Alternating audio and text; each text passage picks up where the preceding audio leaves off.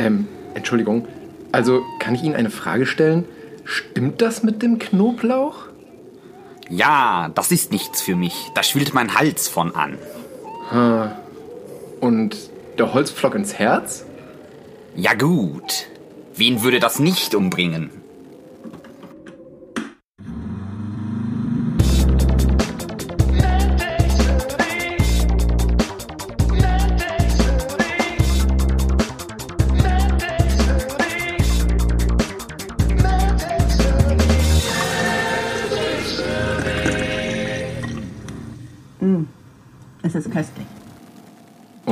Damit herzlich willkommen zu einer neuen Folge MadTech Smoothie, Folge Nummer 23 und auf meinen Ohren wie jeden gottverdammten zweiten Sonntag äh, Benedikt Oh Mann, das hört sich arg gelangweilt an.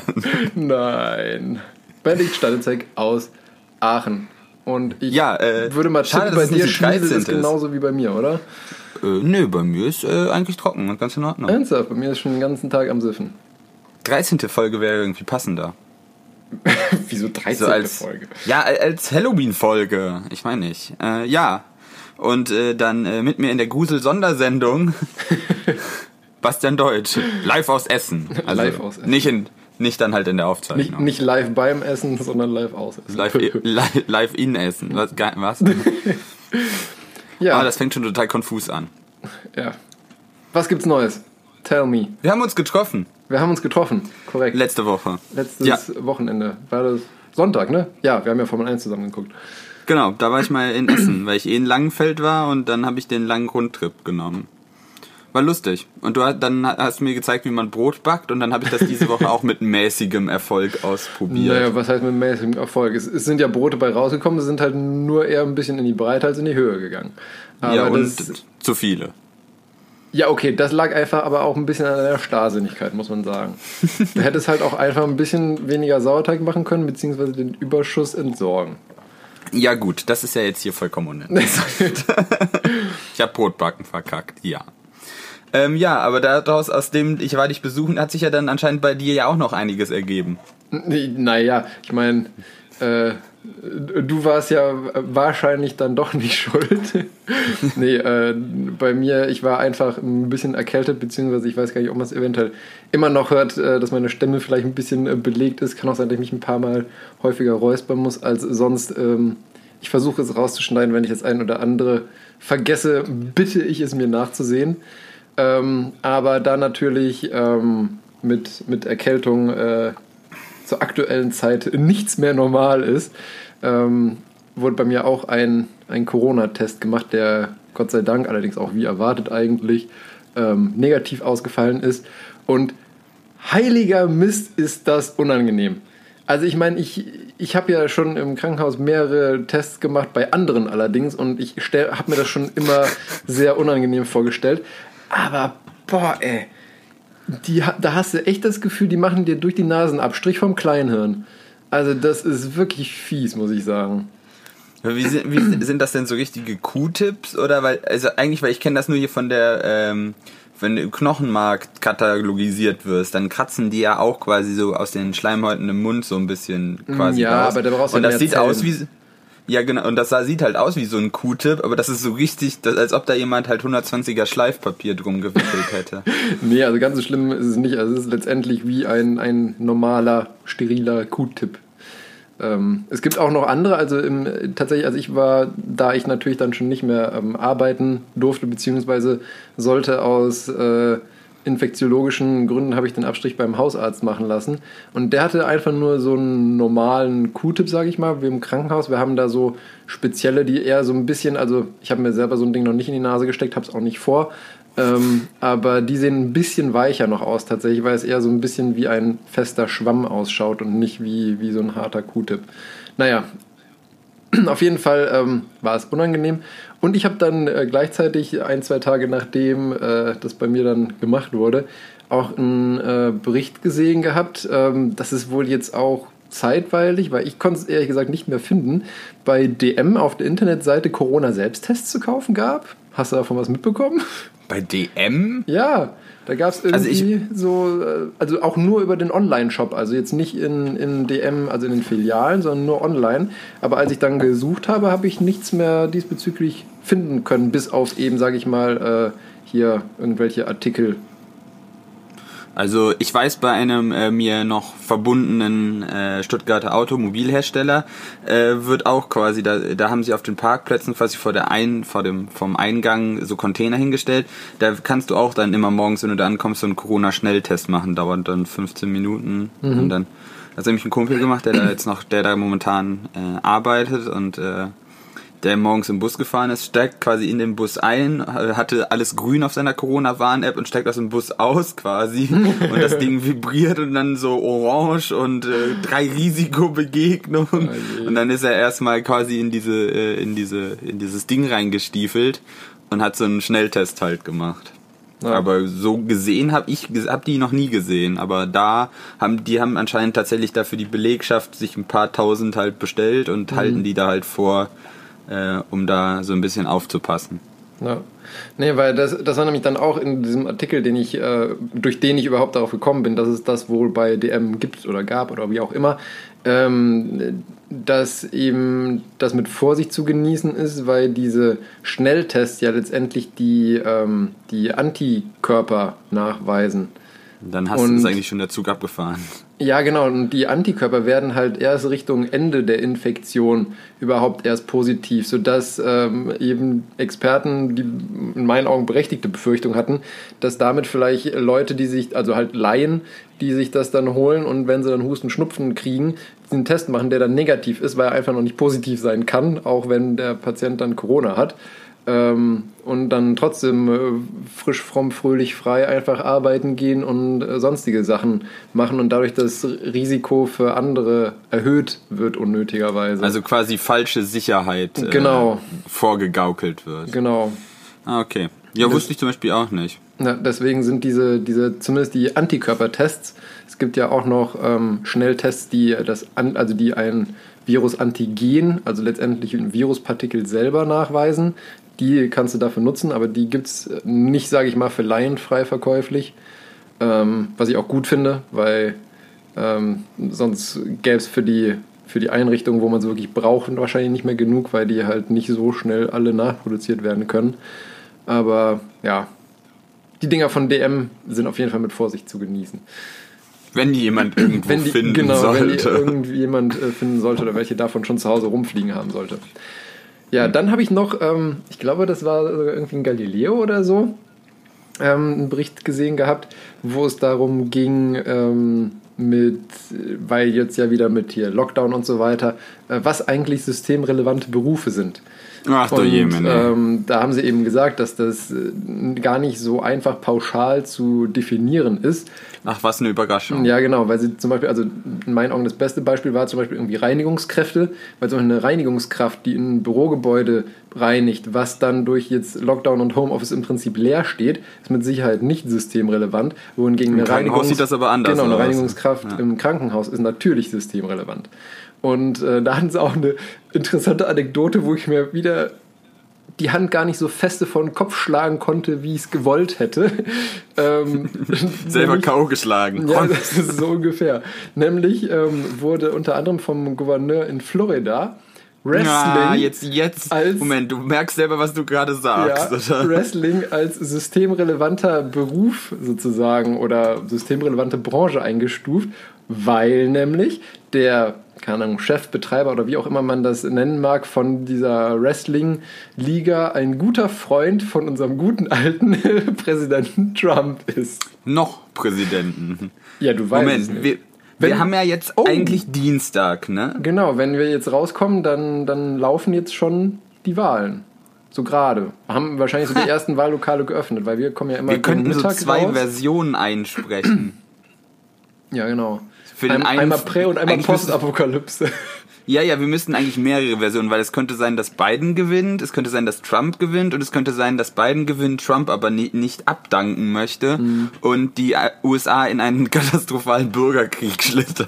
Ja. Nee, hoffen wir das nicht. Wobei ähm, ich jetzt äh, Don't jinx it. ich jetzt auch mal mich nochmal da informiert hatte bezüglich, weil Trump ja die ganze Zeit da am rumwettern ist von wegen diesen Briefwahlen. Ähm, und da gibt es irgendwie eine Regelung, ich weiß gar nicht mehr, was das war, irgendwie, es waren zwei Bundesstaaten oder so. Ja, die haben ja je, in jedem Bundesstaat eine andere Regelung. Ja, genau. das ist ja und noch unter lockerer anderem- als bei uns mit zum unseren Beispiel, also, Bundeslängen. Da muss ich so bescheuert und unhaltbar ich den Typen finde, dem Trump ein bisschen, sage ich mal, recht geben, weil irgendwie in New Hampshire, glaube ich, war das und noch irgendein äh, Bundesstaat, da kannst du bis zu drei Tage nach dem offiziellen Wahltag noch deinen Briefwahl abgeben. Da frage ich mich halt so, hä? je, Das ist dann ja natürlich schon ein bisschen, also theoretisch kannst du damit natürlich schon, ich meine, ich habe jetzt keine Ahnung, wie das, also wie stark diese beiden Staaten natürlich von den Wahlmännerzahlen her überhaupt ins Gewicht fallen. Aber je nachdem, wie knapp dann eben am Wahltag sozusagen das Ergebnis ist, kannst du natürlich, wenn du dann die ein, zwei Tage, die du dann im Prinzip noch extra hast und da nochmal die Werbetrommel ordentlich rührst oder so, ähm, kannst du Ja. es natürlich in New Hampshire wird nichts schon ein anbrennen. bisschen verfälschen noch. Deswegen, also das kann ich Der schon Biden nachvollziehen. kommt aus New Hampshire. Da wird nichts anbrennen. ja, aber generell, also, dass das. Gut, ich möchte mich jetzt nicht über das US-amerikanische Wahlsystem auslassen, aber die Briefwahl da ist auch mit unserer, die, wie wir das hier kennen, nicht zu vergleichen. Also, Ja. da- das ist ja immer auch das Tückische gerade an so Populisten wie dem Trump, dass äh, in deren haarsträubenden Aussagen ja auch immer ein gewisser Prozentsatz an tatsächlich nicht ab von der Hand zu weisenden Fakten drin ist. Und das macht es ja auch so appealing, weil äh, ich habe dann quasi einen Fakt, der stimmt und dann kommt ganz viel Blödsinn mit hinten dran und das validiert bis zu einem gewissen Grad den Blödsinn für manche Menschen. Ja. Weil wenn das eine stimmt, muss das andere ja auch stimmen. ja, klar, das stimmt. Also ich, Ja. ich spreche die ganze Zeit mit Anführungsstrichen. Aber ja, das ist ja kein Politik-Podcast. Nee. Ich bin auf Äh, jeden ach, Fall ich, was ich noch sagen wollte ähm, zu hier zu ja. äh, riesig äh, zu äh, dem was war das hier äh, Systemrelevante Berufe? ja genau äh, das ist auch wieder wenn ich mir überlege also sagt Kirchen und äh, so Messen und sowas sind von den vom Lockdown ausgeschlossen und das sind für mich so die klassischen Dinge wo du einfach sehr viel Infektionsgeschehen einfach mit sehr wenig Schmerz also weil da geht keiner pleite wenn man eine Kirche zumacht Nö, das stimmt, aber da Und traut ich sich halt erinnere niemand mich- dran. Ich erinnere mich noch daran, was mir im Religionsgesicht, äh, im Religionsunterricht äh, Unterricht gesagt worden ist. Äh, da, wo die Gemeinde ist, da ist auch Gott. Ja. Ich schlage die, ich schlage die mit alle mit ihren eigenen Waffen. Nein, aber ja, das wird. Das ist genauso, warum machen wir keine Kindergärten und Schulen zu? Das ist Brot und Spiele. Weil sind Mami und Papi wieder unglücklich und gehen zu Querdenker-Demos nach Berlin und äh, Ja, es, Wir werden es sehen, wie es funktioniert Genau. und nicht. Keiner weiß es auch. Ich kann da auch niemanden ernsthaft einen Strick draus drehen, weil wir wissen, dass es mit einem harten Lockdown funktioniert, aber das ist halt auch nicht das, der Weisheit letzten Schlusses. ja. Ähm, also müssen wir selber, müssen wir jetzt gucken, wie es funktioniert. Wenn es nicht funktioniert, dann funktioniert es nicht. Wenn es funktioniert, top. Ja, Werden wir dann sehen in vier Wochen. ja das, äh, also, aber Oh nein, dann fällt Weihnachten aus und die puckelige Verwandtschaft kommt nicht vorbei. Ja, das ist ja das, das Ziel letztendlich von dem Lockdown, dass wir Weihnachten feiern können. Mhm. nee, aber ich muss auch sagen, so bei manchen Leuten, da, da packe ich mir auch an den Kopf, ne? So alle Leute, die jetzt nochmal alle schnell dieses Wochenende An in den Kopf, nicht Restaurants ins Gesicht. ja, nochmal irgendwie ins Restaurant rennen und schnell noch irgendwie in, in eine überfüllte Bar rennen, weil sie sagen so, ja, jetzt haben wir es ja für vier Wochen nicht mehr. So, Leute, sag mal, wegen euch Deppen machen wir den Scheiß überhaupt. naja, egal. Genug aufgeregt. Was hast du für uns heute Schönes mitgebracht? Ich bin jetzt noch gar nicht dafür bereit. Doch, also, ähm, Ja, dann erzähl Also was als- anderes. als Paper habe ich mich äh, für heute rausgesucht, äh, was unter dem Namen Schaffe, Schaffe, Häusle drucke. Okay. Und ein Diskussionsthema habe ich was gesagt, da habe ich keinen fancy Namen rausgesucht, einfach Thema Zeitumstellung. Die hatten wir jetzt ja auch erst wieder. Ja, stimmt. Und das ist mir dann auch wieder äh, sauer aufgestoßen und dann habe ich mir ein paar ein bisschen was rausgesucht, was äh, da genau wieder zu diesem Fakten, also so einen kleinen Faktencheck nach dem Motto, äh, weil da wird ja auch viel drüber mal erzählt. Äh, und dann dachte ich, es ist eigentlich ganz gut, da mal zu drüber diskutieren, alle vier und für und wieder, brauchen wir das, brauchen wir das nicht. Ja. Es könnte mal eine Diskussion geben. Es könnte Wahrscheinlich nicht, geben. aber Lassen wir uns überraschen. Doch, es gibt eine harte Diskussion. Es ist auf jeden Fall äh, es wert, dran zu bleiben und bis zum Ende zu hören. genau. Ja, da bin ich mal gespannt, äh, wo, ob bzw. worüber wir da diskutieren werden bei der Zeitumstellung. Ja. Ähm, und ich habe äh, dieses Mal also die, mein Sendungsplan ist relativ voll, dabei habe ich eigentlich relativ wenig zu sagen, muss ich gestehen. Das hast du das letzte Mal auch gesagt. Das wird schon wie so eine Leier. Eigentlich habe ich nichts vorbereitet. Nee, das habe ich, hab ich jetzt gar nicht gesagt. Aber es sind viele Punkte, die aber alle eigentlich relativ Flux, glaube ich, abgearbeitet sind. Naja, egal. Auf jeden so. Fall. Mein, mein Paper habe ich mal genannt äh, Organoide 2.0, weil wir ja schon. Stimmt, da hatten wir schon mal genau, was. Genau, in, in, der Folge 15 Cyborgs äh, mit Haut, da hatten wir schon mal was zu Organoiden. Mhm. Ist aber diesmal ähm, Organoide in eine andere Richtung. Also ist nicht, ist nicht dieselbe Leier oder ein Update. Ähm, dann habe ich als äh, ja, Auflockerung für zwischendurch einmal Mondstauballergie und Anglerfisch-Symbiose. Das waren so Sachen, worüber ich auch bei der Recherche nach äh, möglichen Themen gestolpert bin, die ich lustig fand, aber die halt als einzelnes Thema nicht zu gebrauchen sind, weil das einfach so mit zwei, drei Sätzen abgehandelt ist. Ähm, Mondstauballergie, das hört sich so ein bisschen an, so wie Homöopathieallergie irgendwie. So, ja, nee, also, ja, wir kommen, wir kommen später dazu. Ja. Ähm, und als, ja, in Anführungszeichen Diskussionsthema habe ich äh, Plastikbaby. Und das nennt man Puppe. Kommt drauf an, was für eine Puppe, ne? Für Erwachsene oder für Kinder. Ähm, nein, anderes Thema. ähm, dann habe ich noch, da wir das seit, sag ich mal, seit, seit sehr langem, glaube ich, eigentlich gar nicht mehr genutzt hatten, die Kategorie ähm, hier Statistiken aus dem Horrorkabinett, habe ich das für mich jetzt einfach mal umbenannt. Äh, ich habe schon gerade gedacht, was ist das denn? Genau, in, Causa Obscura. Genau, in Causa Obscura, weil da gibt es nämlich ähm, auf der Internetseite DocCheck heißt die, gibt es da nämlich einen eigenen Kanal, also ich habe, also die suche ich mir da raus, die Fälle. Und da sind ein paar so medizinische Fälle, die sind auch, sage ich mal, relativ, also für einen Laien relativ kurz und knapp erzählt, aber das sind so Sachen, wo man, wo sich am Anfang viele, sage ich mal, Mediziner den Kopf drüber zerbrochen haben, was das denn jetzt wohl sein mag. Und da habe ich jetzt ähm, einmal den psychogenen Husten, Fragezeichen, rausgesucht. Ähm, also so ein bisschen wie Dr. House zum Lesen. Ja, genau, kann man so sagen. Aber also das, das ist wirklich eigentlich gar nicht so uninteressant. Und ich wollte mal gucken, also ich kann jetzt noch nicht garantieren, ob ich das jetzt für jede Folge, sage ich mal, da einen, einen Fall rausfinde, der interessant genug ist. Äh, aber wiederkehrend. Genau, aber wiederkehrend. Ah. Und dann habe ich natürlich äh, diese Woche, beziehungsweise dieses Mal, ähm, den humoristischen Rauskehrer dabei. Ah, ja. Yes. Ich bin, über, ich, ich, bin gespannt. Du hast ihn auch diesmal mir nicht gespoilert, also ich kenne ihn tatsächlich auch nicht. Nee, ich, ich habe vor allem nur, also den hatte ich äh, vor längerem mal gehört. Oder gehabt. ist das der Witz, der da in dem im Sendungsplan steht? also es geht darum, ja. Ähm, ja, da steht Maus- und Katze-Witz. Ja, genau. Ähm, vor allem die Sache ist, den hatte ich vor längerem gehört. Ich muss mal, ich hoffe, ich kriege die Pointe dann am Ende zusammen. Wie soll ich das jetzt sagen, Stücke? Oh Gott, was eine Katastrophe. Also, die Folge wird hörenswert. Ja, dann lass uns doch gleich mal anfangen. Dann lass uns direkt mal anfangen. Oh mein Gott, du, du preschst direkt so vor. Jetzt muss ich direkt. Äh, auf so einen spontanen Start war ich gar nicht vorbereitet. Jetzt muss ich erstmal das Paper raussuchen. Ähm, ja, genau deshalb mache ich das ja auch immer äh, direkt am Anfang, dass ich, bevor wir anfangen, schon das erste Paper offen habe. Ich habe immer alles offen, aber bei mir ist das halt alles so ineinander verschoben, sodass ich dann erstmal oh, das ja, Richtige raussuchen muss. Der Mac-User. Ja. Ähm, nee, genau. Organoide 2.0. Also, Erstmal nochmal als, äh, als Rekapitulation sozusagen ein bisschen in der Folge 15. Aus letzter Stunde. Genau, aus Folge 15 Cyborgs mit Haut. Da hatte ich ja erzählt gehabt, dass da Forscher es geschafft hatten, ähm, Haut letztendlich mit auch entsprechenden ähm, Hauttastzellen und Hautanhangsgebilden wie Haarfollikeln und so weiter geschafft haben, das künstlich anzuzüchten und dann auf den Rücken von einer glaub, Maus oder Ratte war das, zu verpflanzen, sodass es auch dort angewachsen ist letztendlich. Also sie haben es letztendlich geschafft, weil die Haut ist ja das menschengrößtes Organ, wie man immer so schön sagt.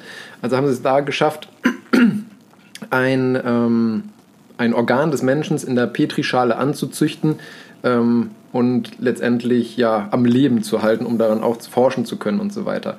Dieser Hautschnipsel war ja irgendwie, ich weiß gar nicht mehr, irgendwie 5x5 mm oder 10x10 mm, also relativ klein eigentlich, aber eben ein echtes Stück menschliche Haut. Ähm, jetzt wurde im September in der Zeitschrift äh, Frontiers in Bioengineering and Biotechnology von äh, CITEC et al. von der Technischen Universität in München. ah, Habe ich erfreulicherweise festgestellt. Tum. Genau. Ja. Ähm, veröffentlicht einen Artikel zu, wieder zu Organoiden, diesmal aber zu äh, Darmgewebe vom Menschen. Und okay. ähm, ich muss gestehen, als ich das äh, so die Überschrift gesehen habe, dachte ich auch als erstes so, okay, die haben da jetzt wirklich so einen Mini-Schlauch irgendwie in Form eines Darms in, irgendwie in so einer Flasche gezüchtet oder so. Aber natürlich. Das war wahrscheinlich deutlich kleiner. Genau, also es ist wesentlich, wesentlich kleiner. Die haben da letztendlich ähm, in, in so einer Wellplatte, ähm, das ist letztendlich, also ich weiß nicht, kennst du diese Wellplatten? Wahrscheinlich nicht, oder? Was heißt denn Wellplatten? Ja, so nennen die sich. Kein Wellblech. nee, das sind, das sind in der Forschung sind das so Platten, wo du dann eine bestimmte Anzahl von Vertiefungen drin hast, wo du dann halt, normalerweise machst du das für, für so Analysen, wo du mehrfach unterschiedliche Sachen testen möchtest, um Platz zu sparen einfach. Das sind Platten mit verschiedenen Vertiefungen und in diesen Vertiefungen hatten die ein spezielles Nährstoffgel, wo sie dann letztendlich ähm, Darmgewebe, was aus äh, Biopsien genommen wurde. Also wenn zum Beispiel Darmspiegelungen gemacht werden, dann werden auch immer Probebiopsien genommen, natürlich auch aus, gesund, aus gesundem Gewebe. Und diese Biopsien haben die dann äh, genutzt, um eben als Gewebespender zu fungieren und haben das dann in dieses äh, Gel reingeschmissen und haben es dann geschafft, eben in diesem Gel, ähm, äh, das sind, äh, da stand gar nicht bei, wie groß jetzt diese, ähm, diese Dinger waren, aber es waren eher einzelne Zell Verbände und keine richtigen ähm, Gewebestücke, sage ich mal in Anführungszeichen. Ähm, da ging es nämlich, also man muss dazu sagen, sozusagen in der Basis, äh, sage ich mal, Architektur des Darms gibt es sogenannte Krypten. Das ist nichts anderes als mikroskopische Einstülpungen der Schleimhaut zur Oberflächenvergrößerung. Ähm, das meine ich, genau das wollte ich nämlich, das war das, was ich mich über Darmgewebe wusste, dass das eine spezielle Oberfläche hat.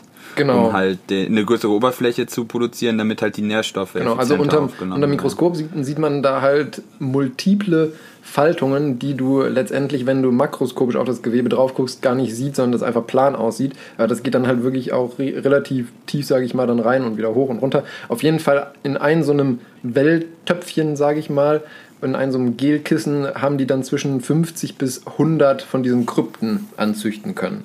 Also im mikroskopischen Stil, aber schon eine relevante Menge an, an Zellen und Geweben. Ähm, das Tolle daran ist natürlich einmal, ähm, dass es menschliches Gewebe ist. Ich wollte gerade sagen, was bringt uns das? Genau, das ist nämlich, ähm, ist nämlich wirklich äh, braucht der Mensch dann kein Klopapier mehr. ja, ähm, er braucht immer noch Klopapier, um deine Frage zu beantworten. nee, aber ähm, das, das Geniale daran ist einfach, Verdammt. du hast letztendlich ähm, Darmgewebe für, die, für Forschungszwecke, was vom Menschen stammt, wodurch du unter anderem Tierversuche reduzieren bzw. obsolet machen kannst. Weil bisher war es immer so, gerade ah. zum Beispiel für, für sage ich mal, Wirkstofffindung, ähm, da ist der Darm natürlich ganz entscheidend, weil die, die Mehrzahl an Medikamenten und so weiter nimmst du ja als Tablette und davon wird auch ein Großteil im Darm aufgenommen letztendlich. Und demnach ist der Darm wirklich ein, eine Schlüsselstelle, was die äh, Pharmakologie und Pharmakokinetik angeht, was Aufnahme und äh, Verarbeitung und Bioverfügbarkeit von Wirkstoffen angeht. Und da war es eben so, dass man sich bisher immer Mausmodellen oder sowas bedient hat, weil das sind, auch wenn die Maus einem Menschen nicht wirklich ähnlich sieht, was die Physiologie angeht und so weiter, immer noch dem Menschen mit am nächsten kommend und mit vertretbarem Aufwand, sage ich mal, ähm, auch zu halten. Und wenn du jetzt natürlich direkt menschliches Gewebe hast, dann hast du diesen Transferschritt dir im Prinzip gespart.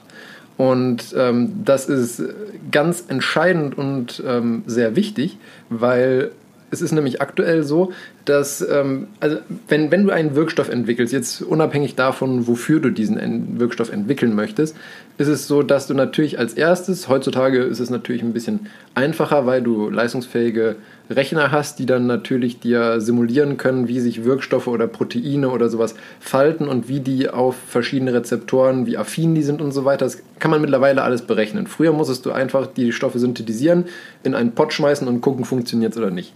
Und ähm, heutzutage kannst du dir eben schon mal eine gewisse Affinität, sage ich mal, ausrechnen und dann, was ist ich, von einem Datensatz, wo du 3000 Wirkstoffe, wo du dir gedacht hast, okay, theoretisch können die wirken, ähm, hast du dann, weiß ich, 10 oder so rausgesucht und die musst du dann in, letztendlich ja wirklich testen, ob die wirklich auch in der Praxis das machen, was du dir am Computer errechnet hast.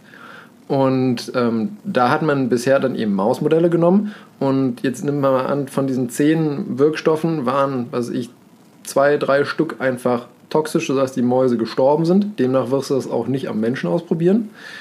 Und dann ist es so, dass du, wenn die im Mausmodell schon mal die gewünschten ähm, Wirkungen gezeigt haben, dass du das Ganze auf den Menschen überträgst und anfängst eben mit Phase 1 Studien am Menschen, ob das auch im menschlichen Körper verträglich ist und das macht, was es soll. Und dieser Übertragungsschritt dann aus dem Tierexperiment bzw. aus der Zellkultur von Tierzellen oder so und so weiter ähm, letztendlich in die Phase 1 oder Phase 2 Studie, da scheitert die Großzahl an Wirkstoffen einfach.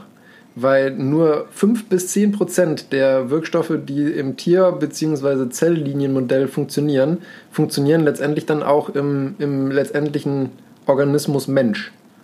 Und wenn du natürlich jetzt davor schon direkt als in Anführungszeichen Zelllinie diese Organoide nutzen kannst zum Beispiel, da hast du dann enorme Forschungsarbeit einfach eingespart, weil wenn du siehst, da funktioniert es nicht, dann kannst du direkt aufhören, weiter daran zu forschen.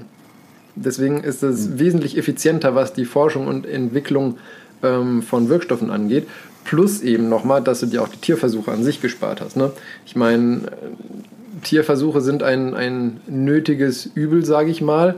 Nichtsdestotrotz will man natürlich versuchen, möglichst wenig Tierexperimente zu machen, weil das für die Tiere letztendlich meistens mit dem Tod endet, weil sofern die, das gewünschte oder nicht gewünschte Ergebnis ähm, ja, gefunden wurde, wird das Tier halt gekillt. Und nicht irgendwie, gut, ich meine, bei Mäusen ist es natürlich relativ, die haben eh einen recht äh, überschaubaren Lebenshorizont. Ähm, ab, ja, aber so kann man ja dann da auch nicht argumentieren. Nee, natürlich nicht. Aber du kannst damit eben, je nachdem, worum es geht, um welchen Forschungsaspekt es geht, ähm, Tierversuche im Prinzip vollkommen überflüssig machen. Was halt auch ein sehr positiver und, und guter Punkt ist. Und die haben, also diese prinzipiell dieses Organoid des Darms, da hatte diese, dieselbe Forschergruppe, die jetzt das Paper rausgebracht hat, schon mal gezeigt, dass prinzipiell diese Anzucht überhaupt möglich ist. Und in dem jetzigen Paper haben die halt auf multipelste Arten und Weisen dargestellt, inwiefern man dieses Organoid eben nutzen kann. Die haben unter anderem ähm, geguckt, ähm, dargestellt mit ähm, wie, also letzte Folge hatte ich dir ja dieses Bild gezeigt, ähm, wo das so schön grün geleuchtet hat mit den Nervenzellen. Die Brücke. Genau, diese Brücke. Ähm, Der Pionierpanzer. genau. Ähm, ja, ich erinnere mich. Ja, das war ja auch so ein schönes Fluoreszenzbild. Genau mit derselben Farbbildgebung, sage ich mal, hat man auch äh, geschafft, den Glucose bzw. Fructose, also ähm, Traubenzucker und Fruchtzuckerstoffwechsel in diesen Zellen und Aufnahme eben darzustellen. Ähm, man konnte generell die äh, Permeabilität von verschiedenen Ionen auch messen an diesen äh, Zellbarrieren letztendlich. Ähm, die haben es geschafft, auch ähm, Protein- und, und äh, Medikamententransporte darzustellen. Da hat man dann die entsprechenden äh, Proteine bzw. Medikamente radioaktiv markiert und dann letztendlich dargestellt und ausgewertet, wie die sich dann verteilen und wie die genau transportiert werden. Und ähm, man konnte auch gucken, eben inwiefern zum Beispiel ähm, Medikamente, die die Proteinsynthese ähm, in den Zellen beeinflusst. Da hat man dann nämlich geguckt, also hat man erstmal diesen, dieses Organoid eben dem Wirkstoff ausgesetzt, hat das dann in Anführungszeichen einwirken lassen und hat dann diesen Zellverband komplett einfach aufgelöst und dann einen sogenannten Western Blot gemacht.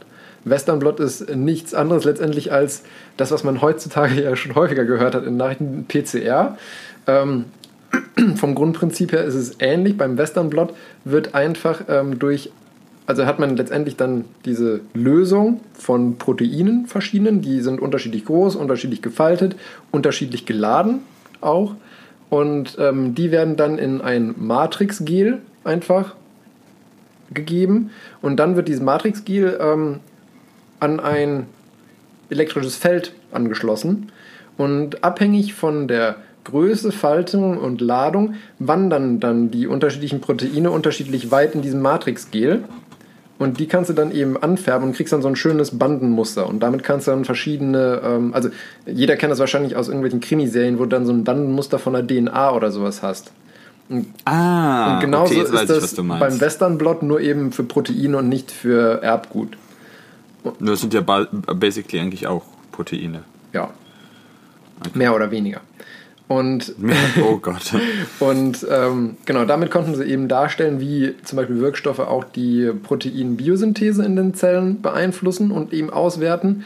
Und was auch ganz, ähm, ganz interessant und wichtig ist und was denen da auch mit, glaube ich, als einer der ersten Forschungsgruppen überhaupt ähm, gelungen ist, ist darzustellen die Proteasomaktivität.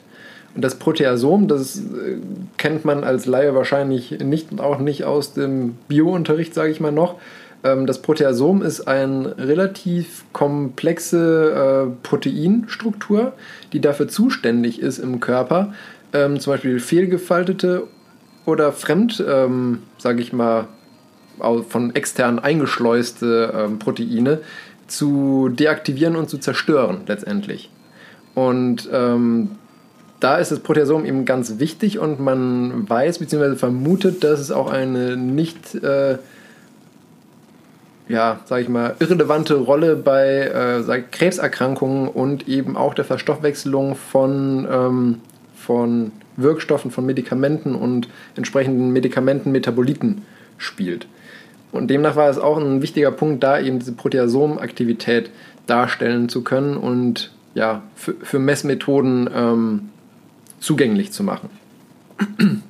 Deswegen ist letztendlich die, das, was die da ähm, dargestellt haben und diese ganzen ähm, Darstellungsmöglichkeiten für die verschiedenen Stoffwechselwege, ist das schon eine durchaus signifikante ähm, Neuentdeckung, was eben die Erforschung von, ähm, ja, von, von Geweben, besonders eben jetzt vom Darmgewebe, angeht. Und ähm, die haben auch letztendlich in ihrer, in ihrer Zusammenfassung geschrieben, dass man natürlich ähm, gucken muss, inwiefern sich das eben jetzt in der breiten Anwendung, sage ich mal, ähm, letztendlich schlägt, dieses Organoid. Ähm, und aber auch, dass es noch beschränkt ist, weil natürlich bei diesem Organoid die, ähm, das Mikrobiom des Darms vollkommen außer Acht gelassen wird. Wir haben ja äh, Millionen bzw. Milliarden an Bakterien auch in unserem Darm, die natürlich auch nochmal die Verstoffwechslung von Medikamenten und Nährstoffen beeinflussen. Das konnte man, kann man mit diesem Organoid bisher zumindest nicht darstellen. Da haben sie natürlich eingeschränkt, dass das äh, auch noch irgendwie ähm, mit da einfließen sollte, beziehungsweise dann eben immer separat getestet werden muss, inwiefern das relevant für das entsprechende Medikament oder was auch immer ist. Aber wie gesagt, sie hoffen, dass man ähm, mit diesem Organoid ein äh, zukunftsträchtiges äh, In-vitro-Modell geschaffen hat, um letztendlich die ähm, ja, Aufnahme, Verstoffwechslung und Funktion von Medikamenten und ähnlichen Wirkstoffen darzustellen. Ja, du machst ja letztendlich auch eh mal kleine Schritte. Das war jetzt der nächste Schritt und dann macht man Ja, es war schon ein Schritt. sehr großer Schritt, muss man sagen. Ja. Also Ja gut, hörte sich ja jetzt erstmal nicht so an, ja, ganz normale Haut, jetzt Darmgewebe, ja, Ja, aber wie gesagt, die Darmgewebe war bisher halt für die Erforschung, für die Ver Bioverfügbarkeit zum Beispiel von Medikamenten im Prinzip nicht in diesem, in diesem Ausmaß, sage ich mal, zugänglich. Von daher ist es schon eine, ähm, eine signifikante Neuerung für die Erforschung von äh, Medikamenten etc. das ist ja gut. Fand ich auf jeden Fall äh, sehr spannend, dass die geschafft haben, wenn auch, sage ich mal, jetzt nicht mit dem makroskopischen Auge sichtbar, aber es geschafft haben, da im Prinzip ein, ein funktionstüchtiges mikroskopisches Stück Darmgewebe anzuzüchten. Mikroskopisch. Ja, Ja gut, du kannst dann irgendwann wahrscheinlich skalieren. Aber das war ja dann. Ist halt aber auch die Frage, inwiefern du das brauchst, ne? Ich meine. Ja, du brauchst, und für die Wirkstoffe sind ja auch klein, da brauchst du ja jetzt eben, um, um alle, oder zumindest um die nach aktuellem Wissensstand ne, die ähm, relevanten Transportwege und so weiter darzustellen, reicht das. Und deswegen, warum solltest du jetzt anfangen, da groß irgendwie viel mehr zu züchten? Aber was guckst du denn da eigentlich an, wie das dann, also ob das der Wirkstoff aufgenommen wird oder wie gut er aufgenommen wird? Oder? Genau, also du kannst, einmal geht es auch darum, um überhaupt darzustellen, wie er aufgenommen wird, weil häufig ist es so, dass man einfach nur weiß, so, okay, ähm, anscheinend wird er aufgenommen, weil wir können ihn, nachdem er als Tablette geschluckt wurde, im Blut nachweisen, so ungefähr. Also ein bisschen empirisch wieder. Genau, also bisher war es, wie gesagt, so ein bisschen eine Blackbox. Man wusste nur so, okay, der eine Stoff wird besser aufgenommen, der andere Stoff wird schlechter aufgenommen. Ähm, man weiß ja zum Beispiel auch, dass Vitamin C besser aufgenommen wird in Kombination mit Zink. Ähm, das hat man aber auch eher empirisch rausgefunden zuerst. Und ähm, hier kann man dann eben genau die Transportprozesse mit eben diesen Fluoreszenzmarkierungen ähm, und Farbstoffen kann man im Prinzip dabei zuschauen, wie Stoffe aufgenommen und verstoffwechselt werden. Und das ist eben das Spannende an der ganzen Geschichte. Verrückt. Verrückt. Das ist immer, das, ja, weißt du, das sind so ja Dinge, über die macht man sich überhaupt gar keine äh, Gedanken, dass das Probleme sind oder dass die Lösung dieser Probleme so kompliziert ist, weil das halt nicht einfach nur ein Stückchen Haut ist oder so, weil, sondern dass das halt echt eine komplizierte Angelegenheit ist. Ja. Äh, und dass das halt mal nicht einfach so aus dem Ärmel geschüttelt wird, sondern halt Jahrzehnte an Forschung bedarf, mit so kleinen Trippelschrittchen. Ja. Nee, das waren ja, meine Organoide 2.0. Ich hätte hier der Weg zur Rettung der Labormäuse. ja, das ist ja auch ein schöner Titel gewesen eigentlich. Also ja, ich hätte jetzt gedacht, so, aber. Hm. Hm. Darmhaut, Organoide aus Darmhaut, weiß ich jetzt nicht. Ein bisschen eklig, aber. Ja, wie gesagt, ist ja kein richtiger Darm. Ist ja kein. Kommt keine Kacke bei raus. ah, wie so bei vielem anderen. Ja, genau. Ja. Es wäre aber trotzdem praktisch gewesen, weil dann bräuchten die Leute nicht mehr Klopapier hamstern. Also brauchen sie jetzt auch nicht, machen sie aber trotzdem. Naja. Ich muss morgen einkaufen viel Spaß. Ich war Freitag und ich habe mich, das hat mich wieder so hart genervt, was da wieder abging. Ja. Und dann weißt dann diese stundenlange Diskussion dann auch mit Kassiererin und der belgischen Familie vor mir, weil man nur zwei Packungen äh, Feuchttücher kaufen durfte pro Person und die aber vier mitgebracht haben. Und die belgische Familie konnte kein Deutsch oh und die oh Kassiererin hat sich hat ihnen das halt 50 Mal auf Deutsch gesagt und also, also in der Hoffnung, dass sie es beim 50. Mal halt verstehen und dann ist das ist halt wie so ein Autounfall. Und dann muss, dann müssen, müssen sich erst die anderen Leute, die dahinter stehen, dann da einklinken, um den Leuten das irgendwie begreiflich zu machen. Und die, die Kassiererin sitzt dann auch und so nach dem, it's not my fucking job. und dann stehst du da einfach und denkst, was soll das denn? Und dann, ja, es war Machst sehr unpleasant. Oh, doch, ja, helfen und dann halt sagen, wie das dann ist. Und dann sind die dann halt auch uneinsichtig und sagen, ja, verstehe ich nicht, ich möchte vier kaufen. Sie können aber ich nicht vier vor, kaufen. Wenn vor den Gang jetzt zu der belgischen Familie, gehen Sie sofort zurück in Ihre Seuchenenklave der kann ja keiner was, aber weißt du, wenn alle Leute ein bisschen aufeinander zugehen würden, ne? Und ein bisschen mehr Verständnis füreinander aufbringen würden. Ja, aber das würde das Ganze das ja für alle machen. einfacher. Ja, genau. Ja, aber nein. Es sind einfach sehr viele Leute, die auf ihrem Standpunkt stehen und sich keinen Millimeter bewegen. Und dann ist es unpleasant für everybody. Tja. Ja. Standort Deutschland. Standort Deutschland. Service, äh, Service Nation. Genau, Service Nation. Oh ja. Oh ja. Ja. Anderes Thema. Genau, anderes Thema. Schaffe, schaffe, Häusle drucken. Ja. Äh, das ist, hat jetzt nichts mit Schwaben zu tun, aber das war für mich irgendwie so der Inbegriff. Es geht nämlich um Beckum, aber das ist in NRW. Ähm, da hat man jetzt den ersten äh, Prototyp eines 3D-Hauses, also, also eines Hauses, das man 3D gedruckt hat, uh. gebaut. Ähm, ja, also sieht halt aus wirklich wie so ein 3D-Drucker, der halt aber dann halt Beton druckt anstatt Kunststoff und dann so halt so die, die Wände hochdruckt. Ähm, das ist ganz lustig. Also eigentlich bin ich dann nämlich auch über diese Pressemitteilung vom WDR gestolpert und habe mir dann gedacht, so ja, hört sich eigentlich ganz cool an, so 80 Zentimeter, äh, 80, Zentimeter, 80 Quadratmeter Haus äh, über zwei Etagen, innerhalb von 24 Stunden gedruckt. Das ist Ähm, aber flott. Ja, das fand, es geht halt ultra schnell und daher sind die Kosten auch ziemlich. Ach, 24 gering Stunden dann halt. echt flott. Also auch, Ja, also und du kannst halt sowas direkt wie äh, Leitungen und sowas, also oder Steckdosen, kannst du direkt halt mit in die Wand drucken. ich wollte nämlich gerade sagen, also sind dann die Anschlüsse und so auch schon alles drin, weil es ist ja, also ich meine, äh, wenn wenn ich bedenke, ich habe schon so manches Teil hier auf meinem kleinen 3D-Drucker gedruckt, was länger gedauert hat.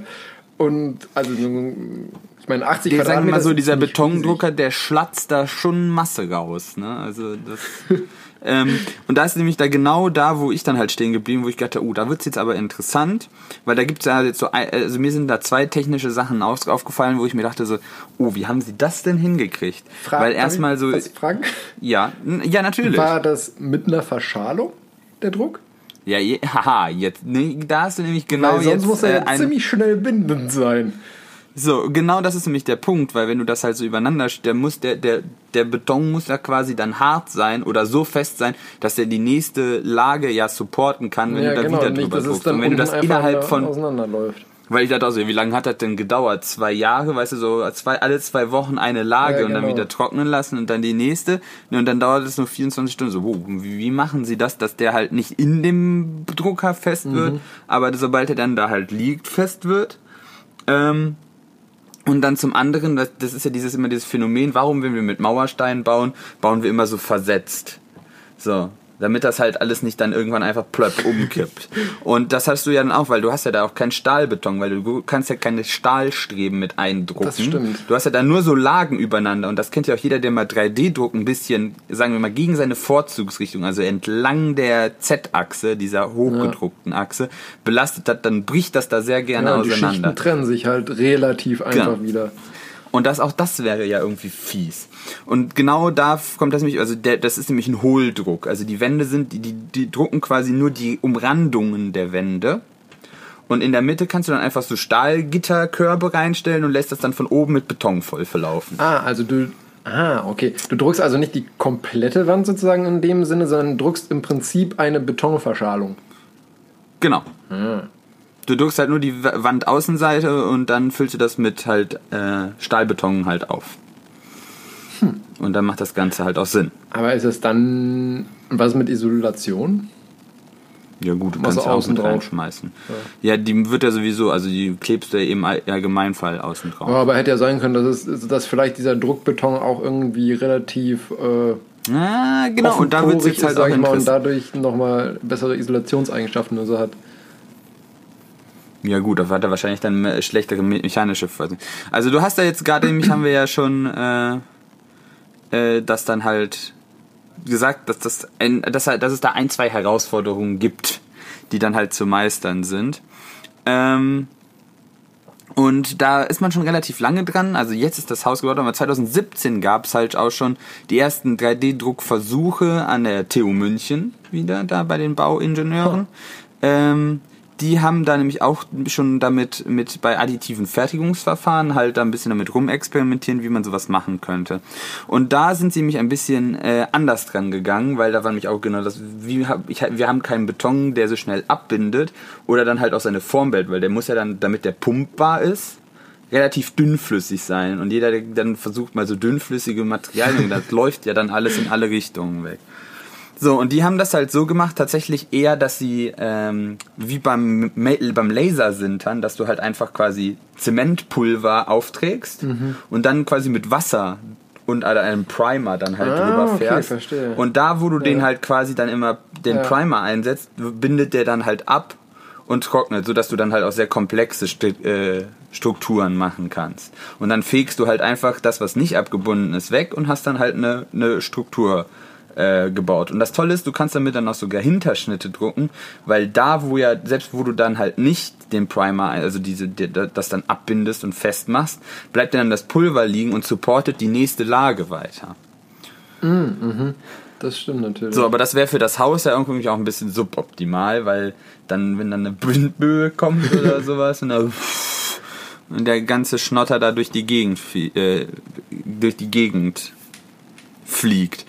Aber äh, da hat sich nämlich hier ähm, die äh, Heidelberg Zement sich hingesetzt und ein bisschen eben an dem Beton rumgebastelt. Äh, da kann ich jetzt leider relativ wenig zu sagen, weil das logischerweise Geschäftsgeheimnis ist, wie sie es dann hingekriegt Ja, haben. blöd. Weil den Scheiß Ja. verkaufen sie jetzt. Äh, aber die haben da auch eine Frau Dr. Äh, Jennifer Scheid. Ähm, und die haben da halt relativ lange halt an der richtigen Konsistenz halt rumgebaut, rumgebastelt, weil du willst ja die richtige Konsistenz haben, die richtige Feinkörnigkeit. Das soll nicht zu schnell abbinden, das soll aber schnell genug abbinden.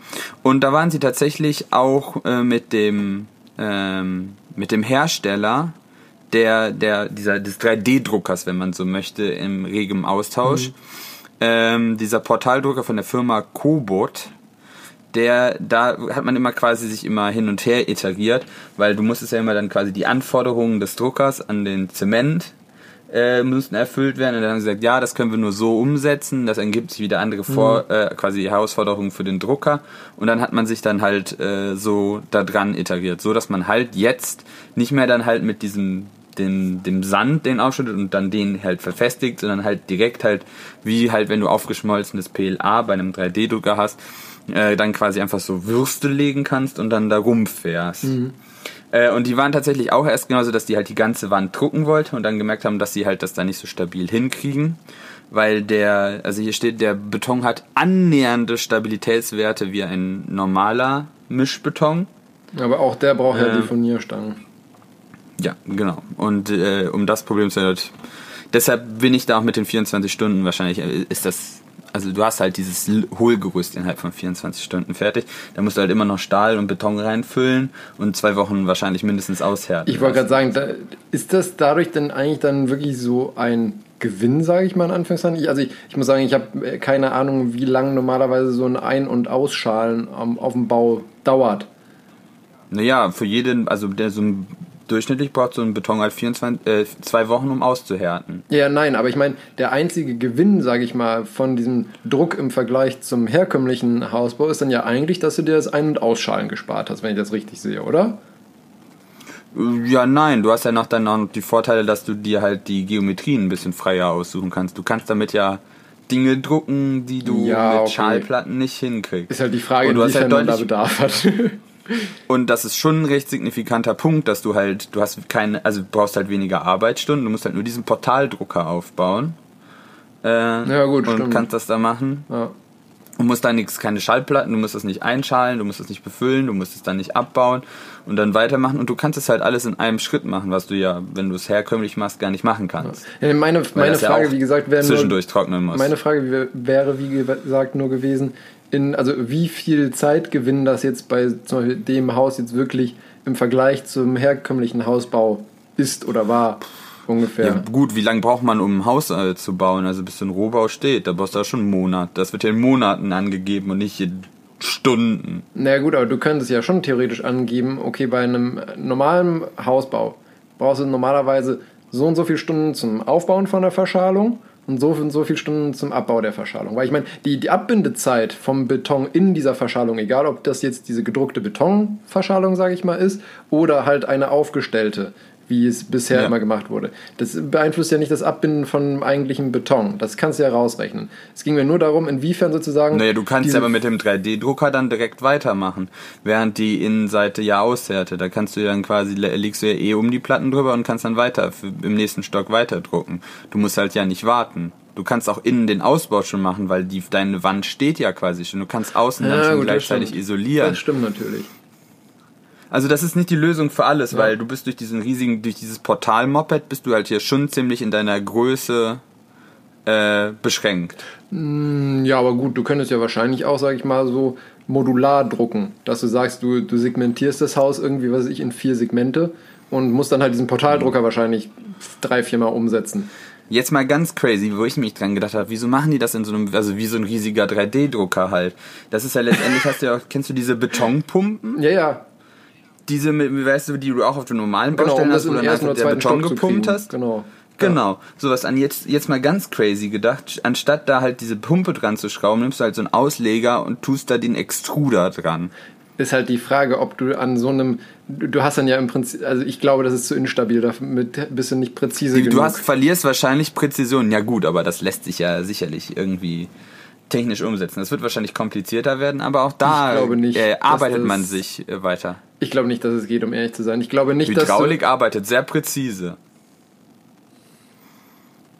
Ja, ist die Frage, ob das dann auch, also ob du die Hydraulik auch so präzise kriegst mit vertretbar. Wenn du halt irgendwann so Slack in der in dem Ding hast und das immer so ein bisschen wobbelt, ja, genau, das du meine in ich halt. Wand. Deswegen, ob, da, ob es da dann nicht trotzdem sinnvoller bleibt, einfach diesen, ähm, diesen Drucker zwei, dreimal umzusetzen. Ich meine, ich habe jetzt keine Ahnung, wie groß und wie kompliziert es ist, den auf- und abzubauen, aber Do- Was wird wahrscheinlich schon ein bisschen ja. an, an, äh, an, an Zeit äh, brauchen, bis das da ist. Ähm, ja, äh, also Sie haben dann gesagt, also der Beton an sich hat 50 Newton pro Quadratmillimeter äh, Festigkeit. Wobei das bei Beton halt auch immer so eine Sache ist, weil das halt ein inhomogenes Gemisch ist. Wenn du halt mal einen größeren Stein oder so ist, ist das halt größer oder kleiner. Äh, Beton funktioniert nur wirklich gut ja auf Druck.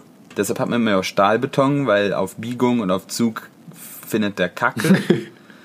ähm, aber das ist ja bei dem Haus eigentlich auch egal, weil wie wird, wie, also bei einem Haus hast du eigentlich nur Druckbelastung. Aber da gab es Ja, nämlich auch mal eine Decken. lustige Geschichte.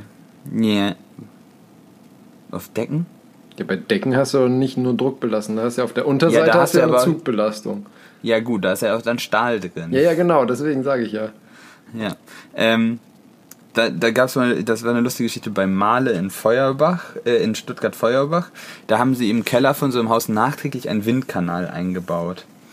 Äh, und im Statiker ist Gott sei Dank kurz vor Baubeginn aufgefallen, dass man vielleicht berechnen sollte, wie, wie sich der statische Druck innerhalb des Gebäudes dann ändert, weil da hat man ja in den normalen Räumen hat man ja ganz normal Außendruck, aber sobald man ja halt mit diesem riesigen Gebläse im Windkanal Luft in so einen Raum reinpustet, steigt da ja der Druck. Ähm, und ja, Nicht gut. Druck ist Kraft pro Fläche. Ja, stimmt. Also hängt die Kraft, die auf diese Wände wirkt, seitlich vom Druck und der Fläche ab. Und du hast eine relativ große Fläche und dann halt einen kleinen Druckunterschied. Aber das reicht dann, weil die Fläche halt einfach skaliert. Und dann hast du doch schon eine sehr messbare Kraft, die einfach seitwärts auf diese Wände wirkt. Drückt dann mal niemand zur Seite halt- die Wände raus. Exakt. Und Oh drückt die Gott. Wände einfach zur Seite raus und dann hast du halt keine Wand mehr, die das nächste Stockwerk supportet. Und dann kollabiert dir halt das Gebäude. Was haben sie dann gemacht? Kein Äh, gebaut. die Wände verstärkt. So. Die Wände verstärkt. Du musst dann halt der Wände bauen, die seit, diese Kräfte seitwärts aufnehmen. Oder müsste es können. halt irgendwie ein, ein entsprechend gleich groß dimensioniertes Abluftsystem haben, oder? Dass halt keinen Druck aufbaust. Ja, da- da- das ist nicht möglich, weil du willst ja diese Luftströmung haben. Das heißt, du hast da, also dann wird die Luft sich ja nicht bewegen. So müsstest du sie ja. Hm. Das funktioniert nicht. Wieso? Ich meine, die, der, der Luftstrom im, in so einem Windkanal entsteht ja nicht dadurch, dass du Druck erzeugst. Ja, aber wie willst du denn sicherstellen, dass du immer genauso viel abpumpst, wie du reinpumpst? Wie soll das denn Das funktionieren? musst du doch messen können. Da hast, oder nicht? Ja, aber das, wie, das ist, es ist ja technisch, wie ist das, technisch ist es nicht umsetzbar. Ganz genau, wir sprechen da von ganz kleinen Abweichungen, aber wenn du halt 100 Quadratmeter Wand hast, dann reicht halt ein bisschen was und dann, wenn du zu so viel absaugst, hast du ja auch eine Druckdifferenz, dann knallen dir die Wände nicht nach außen weg, sondern du saugst sie nach innen rein. Ja, das okay. verschiebt das Problem nur geringfügig. Du müsstest ja immer bei Ambient Pressure bleiben. Und da kann, du könntest doch nicht mal dich auf einen Regler verlassen, weil der auch ein Regler eiert um deinen Sollwert Wert rum. Aber das willst du ja auch nicht haben. Ja, okay, ich sehe es ein. Und Windkanäle werden so nicht Ich habe mir konstruiert. das äh, so schön vorgestellt wie bei so einem Luftmassensensor, einfach beim Auto auch. beim Motor. Da kann das ja auch ein Luftmassensensor, sage ich mal. Der misst, wie viel Ach so. reingeht. Ja. Und dann müsstest du auch einen einstellen, der rausgeht. Und dann hast du einen Regler dazwischen, der Ja, alles guckt, gut. dass er das hinkriegt. Ja. Siehst du, deswegen baue ich keine In Windkanäle im Keller. In einer idealen Welt wäre das möglich. Ja. Sind wir weit von entfernt. Ja, und dann kriegen die Aerodynamik hat auch immer noch, äh, noch immer Probleme, weil ihr Strömungsfeld dann nicht wie in der Realität aussieht. Ja, gut, aber ich, meine, die Strömungsfelder in so einem Windkanal entsprechen doch eh eigentlich nie der Realität. Man kann da sich relativ, also mittlerweile sind die ja recht kompliziert. Also das, das größte Problem, was du eigentlich hast bei einem Windkanal, wenn du einen stehenden Boden hast, ist halt, dass du eine, dass sich eine Grenzschicht aus, aufbaut, weil dein Boden ja steht. Das heißt, da wird die Luft abgebremst in der Grenzschicht und dann wird diese Grenzschicht immer breiter nach hinten, weil du ja mhm. erst hast du ganz am Anfang halt die ersten Luftpartikel, die sich halt quasi unten anhaften, weil Luft ist ja auch nur eine Flüssigkeit die halt da Scherkräfte hat und da abgebremst wird und je weiter du nach hinten gehst, kriegst du halt immer mehr Luft, die langsamer ja, wird. Klar. Und das heißt, du hast so unten so einen Keil, der halt nicht mehr kein homogenes Strömungsfeld mehr hat. Und wenn du das aber nicht willst, dann brauchst du einen bewegten Boden. Das heißt, dein Boden muss sich dann halt mit der gleichen Geschwindigkeit wie deine Luft bewegen. Also wenn du halt tatsächlich Fahrt hast, also dann passiert Laufband. das ja auch quasi. Genau, dann hast dann baust du halt ein großes Laufband ein. Um Himmels Willen. Das gibt's tatsächlich auch. Ja. Das ist Windkanalgestaltung ist ja, noch. Und dann hast du in Realität ein bisschen Rückenwind und alles ist für ein A. Ja gut, du fährst damit ja sowieso nur Kennfelder raus. Ja, das ist schon klar. Und tatsächlich äh, alles überhalb, über, überhalb von äh, normaler Autobahngeschwindigkeit, also 130 km/h, äh, wird tatsächlich auf der Teststrecke ausprobiert und nicht im Windkanal, weil so Hochgeschwindigkeitswindkanäle nicht wirtschaftlich sind. Vor allen Dingen, weil du dann so große Leistung brauchst. Also du kannst natürlich dann immer den Querschnitt kleiner machen. Dann kommst du auch mit der gleichen Leistung mhm. auf höhere Geschwindigkeit. Aber irgendwann passt kein Auto mehr rein. Genau, und dann ist das aber das, dein Objekt, was du da vorstellen kannst, wird halt immer kleiner. Ja. Äh, und deshalb ist das so, so irgendwo dann so ein Sweet Spot, dass du sagst, ja gut, wir können da noch äh, LKWs bis 80, da brauche ich sehr viel Querschnitt, mhm. aber eine kleinere Geschwindigkeit und dann kann ich das, wenn ich da einfach eine andere äh, Blende vorsetze, kann ich quasi mit dem gleichen Gebläse Autos bei, also so normalen mhm. PKW halt bei 130 auch in den Windkanal Macht stellen, Sinn. ohne dass ich äh, quasi äh, ein mittelgroßes Kernkraftwerk brauche. Ja, wir sind ein bisschen off-track gegangen jetzt. Ja, von, von ähm, Schaffe, Schaffe, Häusle, zu Windkanal. Aber auch schön. Aber ein kleiner Exkurs. Genau. Ja, vielleicht noch so, Beton besteht halt immer aus einer Mischung aus Sand, Zement und Wasser. Ähm, und die musst du halt immer aushärten. Dabei ist das halt nichts, also kein Trocknen im eigentlichen Sinne, sondern da passiert eine chemische Reaktion. Eine hydraulische Aushärtung. Der,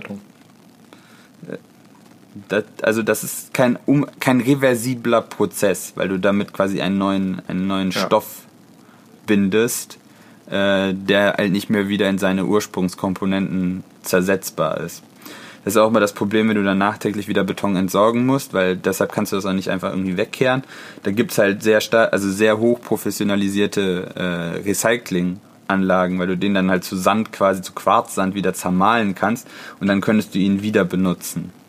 Äh, aber du kriegst da jetzt nicht wieder Zement, also nicht wieder Zement, Sand und Wasser kann, raus. Letztendlich, äh, was du sagen willst, du kannst nicht deine Mauer von deinem Haus einfach ganz fein zerklöppeln und mit Wasser angießen, um daraus eine neue Mauer zu machen. Eine neue Mauer zu machen. Doch, das kannst du schon machen, aber dann kriegst du halt einen äh, Beton mit, einer, mit anderen Eigenschaften, weil du dann halt einen anderen Sand verwendet hast. Ja, gut. Und nichts anderes haben die da halt auch gemacht bei äh, Heidelberg Zement. Die haben halt so lange mit den Ingredienzen und vielleicht auch noch ein paar fancy äh, Adjuvantien, die sie da reinkippen, Kippen rumgespielt, bis der halt genau ja, die ja Eigenschaften hatte, die sie, äh, die sie haben wollen.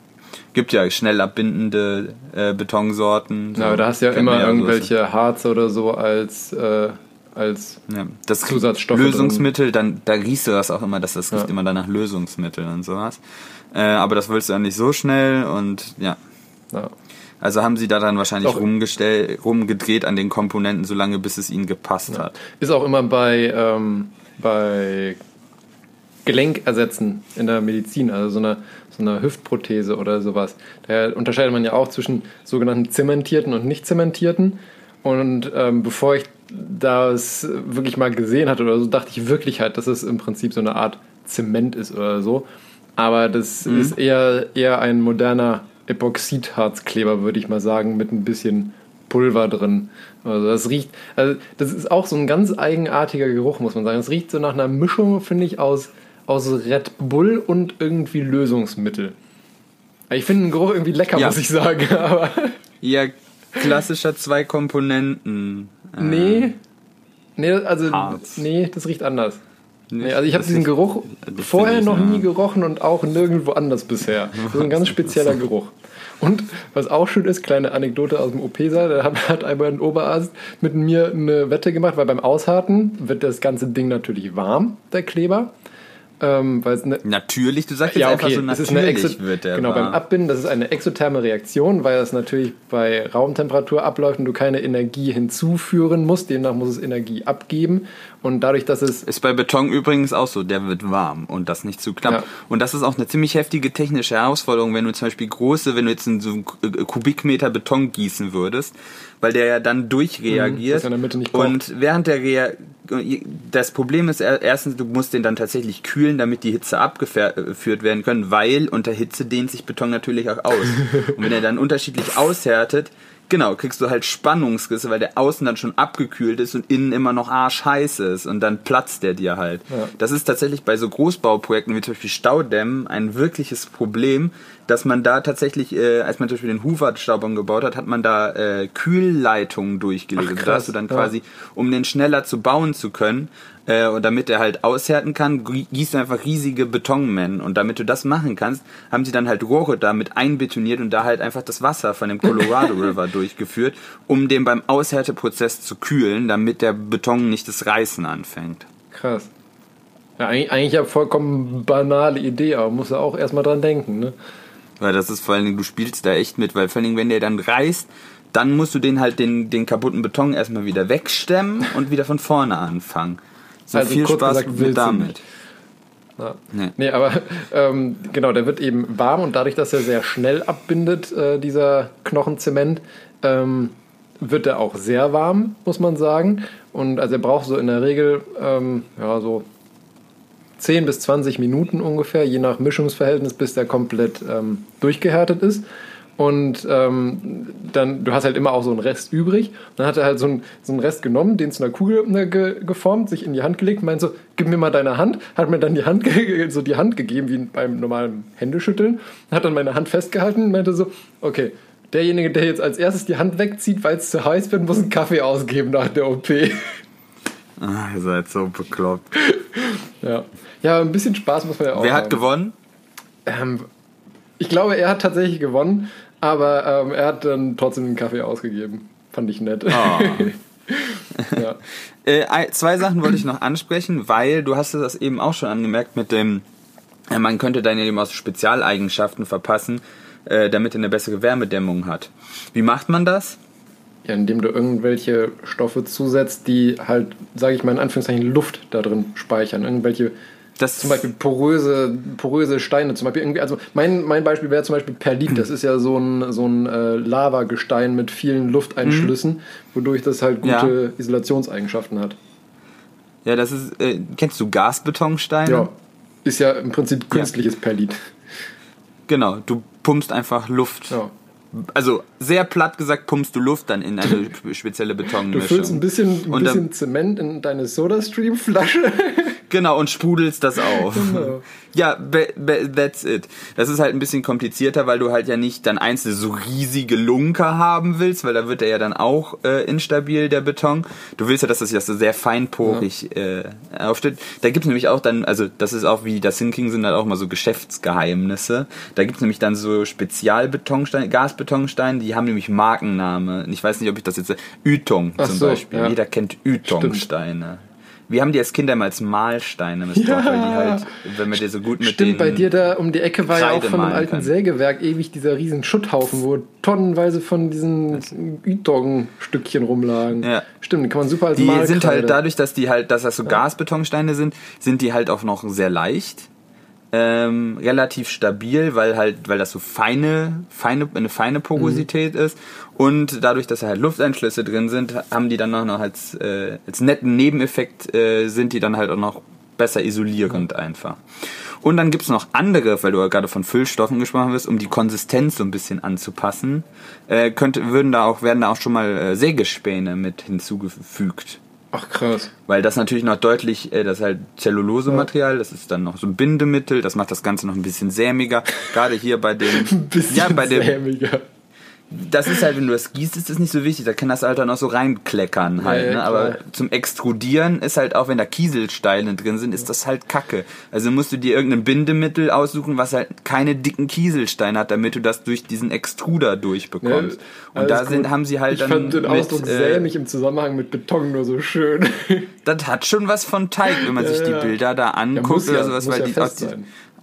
Auch diese Reihen, die dann so gelegt werden, das ist richtig so schön, als würdest du das mit so einer Tortenspritze ziehen. Äh, apropos, äh, was für eine Schichtdicke hat das Ding eigentlich? Ein paar Zentimeter. Aber hat es. Ja, gut, ich meine, gut, wird wahrscheinlich eh noch am Ende dann auch verspachtelt von außen, oder? Weil sonst So hast du ja auch zwei- diese typische Rillenstruktur wahrscheinlich, oder? Ja, die hast du so oder so. Innen ist dir egal, da füllst du eh noch auf und von außen musst du es verputzen. Ja. Also die Farbe kannst du eh nicht lassen, weil da sieht wohl eigentlich ganz cool aus, war dadurch, dass die ja unterschiedlich aushärten. Das sind Streifen, so, so von so ja, so unterschiedliche Graustufen, 50 Shades of Grey halt, von unten nach oben und du kriegst ja auch nie, wenn du halt eine andere Charge von dem Beton hast, da ändern sich ja auch immer so ein Ja, bisschen die gut, Farben, klar. also du kriegst das ist eine sehr unhomogene Oberfläche, aber du kannst das ja zur Not schleifst du das halt bei oder oder Mhm. äh, verputzt es dann. Was das da was es nicht kann ist eckige Wände. Du kriegst halt runde Ecken tatsächlich. Ja, gut, stimmt. Macht Sinn. Weil du hast ja immer das, wenn das da so rausknätscht, kann man sich immer tatsächlich mit der Tüte gut vorstellen. Du musst halt immer dann so einen Radius fahren, de facto. Ja. Und dann hast du halt immer äh, einen Mindestradius, den du äh, hast. Gut, das Ganze natürlich durch Verputzen auch noch und Schleifen könntest du das auch noch hinkriegen. Kommt wahrscheinlich an, wie viel Mühe du dir machst. Ja. Ich weiß auch nicht, runde Ecken sind auch praktisch, dann kannst du nicht gegen die Ecken treten. Genau, und das ist ja auch Ich das wichtig halt beim Hausbau. Ja, total cool fand ich halt, dass da überall, dass du die Steckdosen überall da reindrücken Ja, das ist kannst. natürlich echt praktisch. Weil gerade jetzt eigentlich auch in moderner Zukunft, es reicht halt nicht mehr, dass du eine Steckdose und einen Lichtschalter in einem Zimmer drin hast. Äh, zum Beispiel, die, die modernen Anforderungen sind ja, dass du eben quasi die EJ45, also Ethernet-Kabel, wären ja auch cool, wenn man die durch die Wand direkt verlegen Mhm. würde, weil du ja immer mehr Netzwerkgedönse hast. Oder mal ein HDMI-Kabel oder sowas. Smart Home wird immer wichtiger, also du wirst immer mehr Schächte brauchen und irgendwelche Steckdosen und sowas. Und dann drückst du das halt einfach rein. Und du hast halt, du kannst das halt dann dein Haus quasi wie eine Küche planen. Das ist schon Du kannst cool. das halt dann, machst du so eine Software, klickst dir das zusammen, drückst auf quasi wie beim 3D-Druck halt auf Print und dann Da- das ist wie ein Fertighaus, nur cooler und schneller. Weil die Teile halt nicht vorgefertigt werden müssen. Ja, das stimmt. Und du kannst aber, da ist es auch schon mal, dass du sagst, ja, wir können Ihnen das Fertighaus in drei Wochen dahinstellen. Wenn Sie sich an diesen Standardbaukasten halten, wenn Sie irgendwelche Sonderwünsche haben wollen, dann dauert das halt, weil wir diese Module halt extra noch für Sie anfertigen müssen. Und das hast du halt da alles nicht. Das stimmt natürlich. Wir müssen halt mal gucken, vielleicht, wie, wie lange das hält. Dieser, ich bin mir noch nicht so ganz sicher, was mit diesem Spezialbeton, weil irgendeinen Grund hat es, dass man das bis jetzt nicht hatte. Was heißt, irgendeinen Grund hatte es, dass man es bisher nicht hatte. Man, man hatte halt auch einfach keinen 3D-Drucker ne? für Beton. Ja, ja. Nein, aber ich meine jetzt was, der Beton gibt es jetzt ja auch schon seit der Bronzezeit. Und da hat man immer Kies genommen und sowas. Das hat sich mit, über Jahrhunderte entwickelt, dass das gut ist. Und jetzt musst du halt dann, weil du es halt druckbar machen musst, musst du halt Kompromisse eingeben. Das heißt, wahrscheinlich wird der von der Festigkeit her und von der von der Dauerfestigkeit muss man da wahrscheinlich Einbußen in Kauf Ja gut, aber dafür hast du ja immer noch dann den, den Kern sozusagen, den Stahlbetonkern. Das ist ja im Ja Prinzip... gut, aber wenn dir halt da die äußere Wand wegmodert, wegbröselt, dann hilft dir der Kern halt auch nichts. Da, aber das ist ja auch, also das ist dann, dann sind wir wieder bei dieser klassischen Wegwerfgesellschaft, weißt du, dann sagst du, ja, das Haus hält dann halt nur 30 Jahre und dann druckst du dir halt ein neues. Das ist aber ja auch eigentlich alles kein Problem, wenn du bis dahin die Recycling-Methoden für, für so ein Betonhaus halt ja, außerdem... ernsthaft mal, wer von uns, in, von unserer Generation äh, lebt tatsächlich noch so, weißt du, quasi, wir sind ja äh, geboren, aufgewachsen, Ja, zur Schule und dann sein ganzes Leben quasi an einem Fleck. Ja, ist unrealistisch heutzutage Und- eigentlich. Letztendlich, wenn du, wenn, wenn sich ein Besitzer von einem Haus ändert, dann baut man das Haus sowieso komplett um. Also könntest du das dann auch neu drucken. Ja. Ja, aber also ich muss sagen, ähm, ich, ich glaube jetzt gar nicht mal, dass das so eine Gefahr ist mit dem Vermodern, in Anführungszeichen, weil ich denke mal, Weiß ich nicht, so viel haben sie über den Beton nicht gesagt. ja, aber ich denke mal, ähm, st- stabiler als so ein normaler Außenhausputz wird es allemal sein.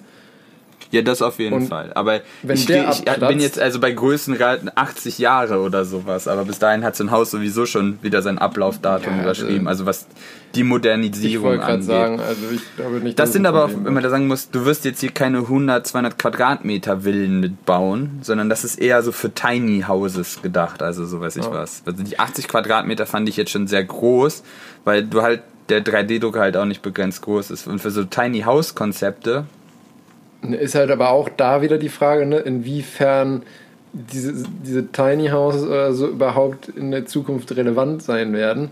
Weil immer weniger Leute wollen aufs Land, wo du Platz für sowas hättest. Und in der Stadt wirst du nicht, äh, wenn du einen Hektar Land, genau, wenn du einen Hektar Land hast, wirst du da nicht irgendwie 100 Tiny Houses hinmachen, sondern eher irgendwie einen Wolkenkratzer, wo du dann das Doppelte an Personen hinkriegst. natürlich. Es hat sich verschluckt. Das musst du wegschneiden, glaube ich, sonst wird man da taub. Oh, heilige Scheiße, ich habe mich, glaube ich, verschmuckt. Also wenn man nicht taub wird, dann lasse ich das auf jeden Fall drin. Allein schon als Unterhaltung. Und damit alle Zuhörer wieder wach sind. So, wir sind wirklich von unserem Thema abgekommen. Wir haben jetzt eine Stunde gequatscht und ähm, jetzt, jetzt Nee, ich habe das Thema durch. Wir haben das, eigentlich war es ein gutes Diskussionsthema, weil du ja auch viel dazu wusstest. Ja, gut. Äh, so, weil so, ich kann jetzt keine chemische Formel davon, weil das halt alles Betriebsgeheimnisse sind. Wir können das gerne weiter noch beobachten. Ob sich das durchsetzt Ja. oder nicht, wirst du halt erst in ein paar Jahrzehnten sehen. Oder ob es halt eher sowas für Liebhaber ist, so nach dem Motto, weil ich habe ein cooles 3D gedrucktes Haus oder so. es bleibt spannend. Das war's. Gut. Es, Kommen wir- das ist mein Satz.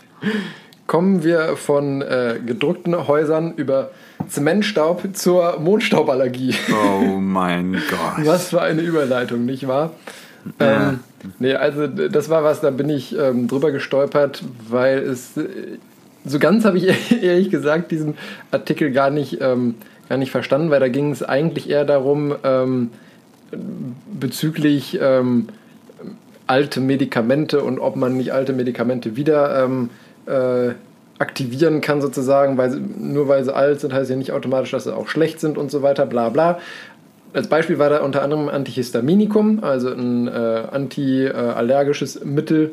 Und ähm, das wurde ähm, 2011 unter anderem auch von der WHO auf die Liste der unentbehrlichen Medikamente gesetzt, weil das relativ gut verträglich ist und einfach zu synthetisieren und man viel Erfahrung damit hatte und so weiter.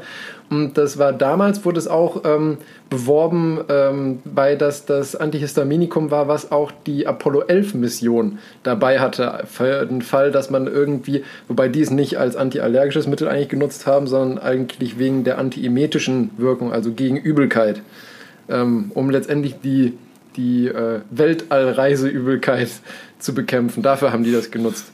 Falls sie sich da die Seele aus dem Leib genau. kotzen Aber sollten, damit, weil das ist natürlich für so ein Pharmaunternehmen gefundenes Fressen, dass die damit werben können. Ja, wir sind so toll, selbst die NASA nutzt. Genau. Weltraummedikament. Genau, das ja. Weltraummedikament. Und da war als lustige Anekdote drin, dass der, jetzt muss ich gerade den, äh, den Namen raussuchen, der Harrison Schmidt, das war der, nicht der erste Mann auf dem Mond, sondern der letzte Mann auf dem Mond, 1972 mit der Apollo 17 Mission. Der hatte nämlich, nachdem er, ähm, äh, nachdem er seinen Raumanzug ausgezogen hatte, der natürlich äh, durchaus äh, eingestaubt war durch den Mondstaub, als er nach, über den Mond gelaufen ist, hatte der nämlich eine vermeintlich allergische Reaktion mit äh, eben äh, Heiserkeit, Naselaufen und Husten. Und äh, das war, war natürlich für Forscher sehr interessant, weil ähm, genauso wie wir ja auch schon mal darüber gesprochen hatten, dass wenn wir andere Planeten erforschen und da irgendwas draufsetzen und da es da künstliches Leben gibt, kontaminieren wir das natürlich dadurch, dass wir da irgendwie ein, eine Landungssonde oder so draufsetzen. Und genauso kann das aber eben auch Auswirkungen auf uns haben. Weil ich meine, wer hätte gedacht, dass man allergisch auf äh, Mondstaub sein kann? Ich meine, niemand von uns hatte davon, äh, hatte jemals Kontakt zum Mondstaub.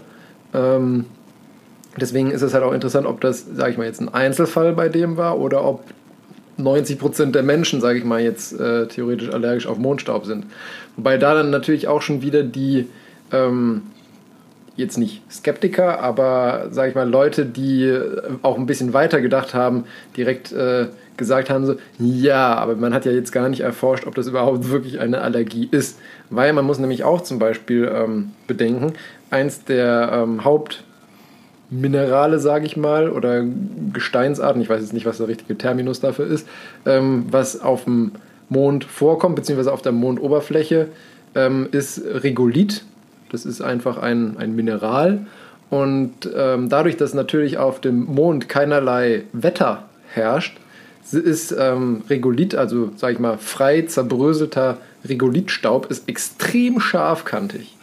Deswegen vermutet mm. man auch schon einfach, dass es gar, nicht, gar keine echte allergische Reaktion war. Sondern eher so eine, genau, so, so, ein, so eine Aufschürfung. Genau, im quasi. Prinzip eine mikroskopische Verletzung und Aufschürfung der Schleimhäute, wodurch dann diese vermeintliche allergische Reaktion mit eben Naselaufen und so weiter ähm, hervorgerufen wurde, weil der Körper natürlich den Schadstoff möglichst schnell wieder loswerden will, ohne dass das jetzt wirklich mm. ein allergischer Effekt war. Fand ich aber auf jeden Fall lustig, dass man ähm, eventuell allergisch auf Mondstaub sein kann. ja, wo du das gerade sagst, damit kann man gut Werbe machen, ist mir gleich wieder die Geschichte mit dem Space Pen eingefallen.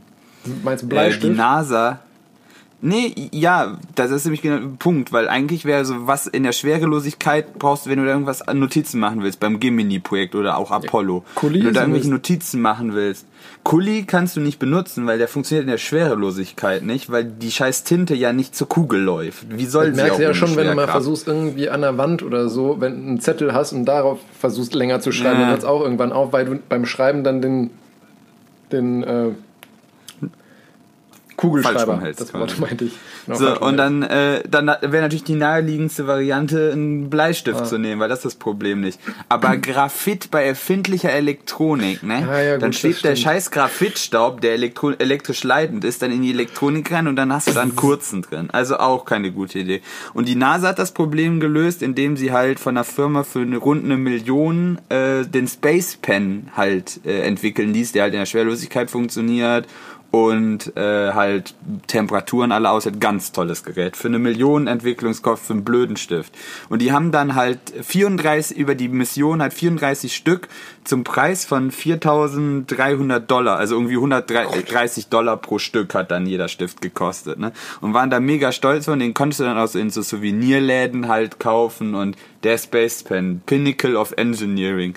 Äh, irgendwann haben die Russen dann auch für ihr Sojus-Programm auch welche gekauft, so weil sie wahrscheinlich das auch cool fanden oder so. Aber weißt du, wie sie das bis dahin gemacht haben? Die sind ja, als die, als die Sowjetunion noch unterwegs war, Wachsmalstifte. Ha! Ja, gar nicht doof. nee, ne? Stimmt. Die Frage ist, hätte nicht theoretisch einfach ein Filzstift es auch getan? Und dann läuft auch nichts. Na, wieso? Kapillarkraft? Das müsste doch gehen, weil ich meine, äh, Bäume. Funktioniert der über Kapillarkraft? Ja, natürlich, wie denn sonst?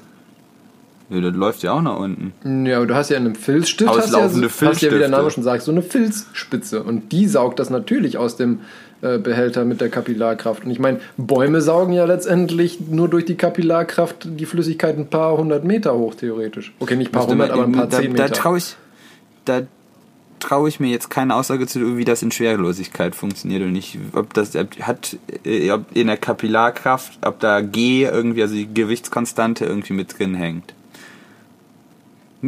Ich kann das ja mal fürs nächste Mal recherchiere ich das mal durch. Das interessiert mich jetzt. Aber Wachsmalstifte war genial. Ja klar, das war natürlich Fand noch ich. einfacher, aber also ich meine, wenn es ein Baum schafft mit der Kapillarkraft ich, ja gegen die lass das jetzt mal, hochzuziehen. Lass das jetzt ja, mal. Okay. Ja, ja, aber das heißt ja nicht, dass es keinen Einfluss darauf hat. Das kann ja genau sein, dass es genau das braucht, damit das da hochläuft. Ja. Wir schauen es mal nach. Du schaust es nach, wie, deine wie das funktioniert. Ja, weil jetzt nützt uns das nicht. Ich müsste das jetzt ja, auch okay. äh, nachrecherchieren. Um da ähm, das zweite Lustige, was ich ähm, rausgefunden habe auf der Suche nach äh, geeigneten Themen hier für unseren Podcast, war die Anglerfisch-Symbiose. Ähm, jeder kennt, glaube ich, äh, den Anglerfisch spätestens äh, seit dem ähm, Animationsfilm Findet Nemo. Findet genau, Nemo. das sind diese absolut wirklich ja gruselig aussehenden Viecher aus der Tiefsee, die da irgendwie in, weiß gar nicht, ein paar hundert Meter Tiefe liegen, wo kein Licht der Erdoberfläche mehr hinscheint ähm, und da dann eben so eine lustige Antenne haben, die dann äh, leuchtet, um entsprechend Futter anzulocken. Ähm, wie Ab drei, unterhalb von 300 Meter Tiefe. Ja, also tief. Ähm, jetzt ist es halt so, da wo halt äh, die Tiefsee ist, ist es ja generell so nicht viel mit Leben. Und demnach ist es natürlich für diese Anglerfische auch gar nicht so einfach, sich fortzupflanzen. Und jetzt haben nämlich, äh, oder ich weiß gar nicht seit wann das so ist, aber den Artikel habe ich jetzt eben gelesen gehabt, da haben Forscher nämlich herausgefunden, wenn ein Anglerfischmännchen und ein Anglerfischweibchen sich mal Nein. gefunden haben, dann verwachsen die. Ich, ja, ich sehe das gerade. Das sieht ja voll eklig Die verbinden aus. ihre Verdauungs- und Atmungsorgane und gehen eine lebenslange Symbiose ein. Damit die, Die Männchen sind ja winzig Ja. im Gegensatz zu den damit die, Weibchen. damit die eben entsprechend Wie? weiter überleben können überhaupt. Und eben Nachkommen zeugen können. So nach dem Motto, scheißegal wer du bist, ich habe überhaupt mal einen vom anderen Geschlecht gefunden. Du bleibst für Bleibst immer bei hier. mir. Äh. Ja,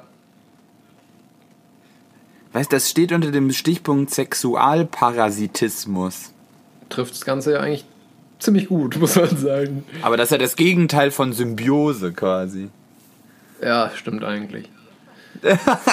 Also Ja, was jetzt? Naja, es ist eigentlich, ich finde, es ist eigentlich beides nicht so richtig, weil ich meine, Parasitismus bezeichnet ja, dass man, also dass der eine. Du meinst, es profitieren ja beide davon. Genau, weil letztendlich äh, überlebt dadurch ja die Art und das bringt ja beiden in dem Sinne was. Das arme Männchen. Ja. Oha. Oha. Fand ich auf jeden Fall ähm, gruselig, aber irgendwie auch lustig. Ja. Ja gut, die Viecher sehen Ja, sowieso schon stimmt. Da gruselig macht's- aus. da passt macht so ein Pickel, Das, ja, so ich ein zusätzliches Männchen als Pickel auch nichts mehr aus. Die sind echt winzig im Gegensatz. Das sieht aus wie so ein Furunkel. Ja, Googelt das mal. genau. Schaut, schaut es euch an. Ähm, Oha. Gut, soll, soll ich direkt weitermachen mit äh, meinem Plastikbaby oder sollen wir erst über die Zeitumstellung diskutieren? Wir machen mal mit deinem Plastikbaby. Du hast ja danach noch was. Ja, aber das andere, das ist ja auch relativ kurz erzählt. Ähm, Ja. Das ist sowieso ein bisschen tricky zu erzählen, muss ich gestehen. Ähm, aber dazu kommen wir dann später. Ähm, Plastikbaby. Klingt spektakulärer bzw. verwirrender, als es letztendlich ist. Ähm, es gab jetzt einen Artikel im Oktober in, in Nature Foods, wo eine, ähm, eine Forschungsgruppe Quasi Bio.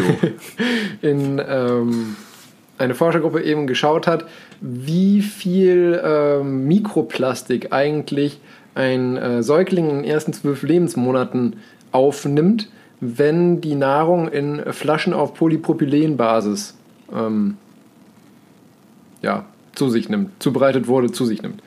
Ähm, weil Wie misst man das? Mixt man danach das Baby und guckt danach? Oder? Nee, aber du kannst ja gucken, wie viel äh, Mikroplastik du in so einer Portion hast und das dann extrapolieren. Weil die werden jetzt nicht die Babys durchgemessen haben. Also, ja, hätte ja sein können, dass du guckst. Und Ja. aber ja. Und ähm, das ist insofern relevant, weil gerade, sage ich mal jetzt hier in der westlichen Welt, sind Babyflaschen auf der auf Pol Polypropylenbasis im Prinzip der Gold, also nicht Goldstandard, aber der Standard. Ähm, weil Nur dann wäre das ja durchaus mal weil interessant, das extrem günstig, einfach herzustellen. Es ist leicht, du kriegst es überall und es ist ähm, ja ubiquitär, sage ich mal, verfügbar in der westlichen Welt. Jetzt kommt es nämlich durchschnittlich. Na, also in dieser Studie haben sie insgesamt in zwölf verschiedenen Ländern das Ganze analysiert, nicht nur Europa, auch ähm, hier äh, Australien, Afrika, Asien, also im Prinzip einmal einen Querschnitt durch die, durch die Welt gemacht. Ähm, und durchschnittlich kam dabei raus, dass ein, ähm, ein Säugling eben in den ersten zwölf Lebensmonaten, wenn die Nahrung in so einer Polypropylenflasche hergestellt wurde, täglich 1,6 Millionen Mikroplastikpartikel zu sich nimmt. Jetzt kann man natürlich erstmal sagen, Das ist eine tolle genau, Zahl. das ist eine tolle Zahl. Was sagt mir das? Zum Vergleich, laut WHO nimmt im Weltdurchschnitt ein Erwachsener pro Tag 600 Partikel mit der Nahrung auf. ja, aber wieso geben die das in Partikeln an? Was sagt mir diese Partikelzahl? Du bist blöd, du machst meinen ganzen Aufbau hier kaputt. Achso, es tut mir leid. Ja, das ist eine furchtbar hohe Zahl. Genau, das ist bitte die, die Reaktion, die ich mir gewünscht habe. Nein, du hast natürlich vollkommen recht. Die Frage ist, wie das überhaupt definiert ist mit Partikeln. Weil das, genau das ist nämlich auch unter anderem der Knackpunkt. Mikroplastik ist halt wirklich eine Definitionssache, weil es ich glaube, das hatten wir, die Diskussion hatten wir schon mal, als ich dieses, dieses, weißt du, dieses Plastik-Tracking im Genau. Pazifik. Ähm, weil das ist nämlich als Mikroplastik zählt offiziell im Prinzip alles und äh, alles ab 5 Millimeter. Und, Ich glaube nämlich, ja, genau so das hatten wir die dann man kann auch. davon ausgehen, dass wenn du da deine, ähm, deine Babynahrung zu dir nimmst aus dem Fläschchen, dass da kein Stückchen von 5 Millimeter Größe drin sein wird. Ähm, die haben natürlich diese ähm, Plastikpartikel auch ähm, analysiert und äh, dabei kam dann eben raus, dass die Mehrzahl dieser Plastikpartikel ähm, eine Größe von unter 20 Mikrometer hat, also wirklich Mikroplastik. Also das hat einen Namen Mikroplastik auch, sage ich mal, in dem Sinne verdient. Ähm, Da, da müsstest du ja fast schon einen neuen Begriff dann ausdenken. Nanoplastik. Nanopartikel waren Billionen in, da drin. Ach stimmt. Oh, Kacke. Ja, dann. Äh, Ja. äh, äh, irgendwas hat, aber dazwischen gibt's nichts, ne? Nee, dazwischen gibt es nichts. Aber um zurück nochmal zu dem Artikel an sich zu kommen. Und zwar ähm, ging es darum erstmal noch, ähm, wenn man das Ganze nach WHO-Empfehlung auch herstellt. Und nach WHO-Empfehlung ist es so, dass man diese Polypropylenflasche als erstes mit kochendem Wasser keimfrei reinigen soll und dann die Babynahrung mit 70 Grad warmem Wasser zubereitet und das Ganze dann eben auf Körpertemperatur abkühlen lässt und dann dem Baby verfüttert. Und da ist nämlich auch Dem Baby. dem, der wilde Bestie. ja, hier zum Fraß. Genau. Ähm, aber genau da liegt nämlich auch unter anderem das Problem. Polypropylen ist zwar eigentlich lebensmittelecht und nach aktuellem Kenntnisstand un ungefährlich für den Menschen, aber halt nicht so richtig thermostabil, was das angeht. Das ist, ich, ich weiß nicht, ob du dich vielleicht noch daran erinnern kannst, aber so me meine Mutter hatte Ewigkeiten noch so ein ähm, altes äh, Babyfläschchen von mir, weil der das immer ganz gerne für kleinere äh, Millilitermengen zum Abmessen einfach genommen hat, weil du da halt so eine Milliliter-Skalierung drauf hattest auf so einer, weiß nicht, 100 Milliliter Babyflasche oder so.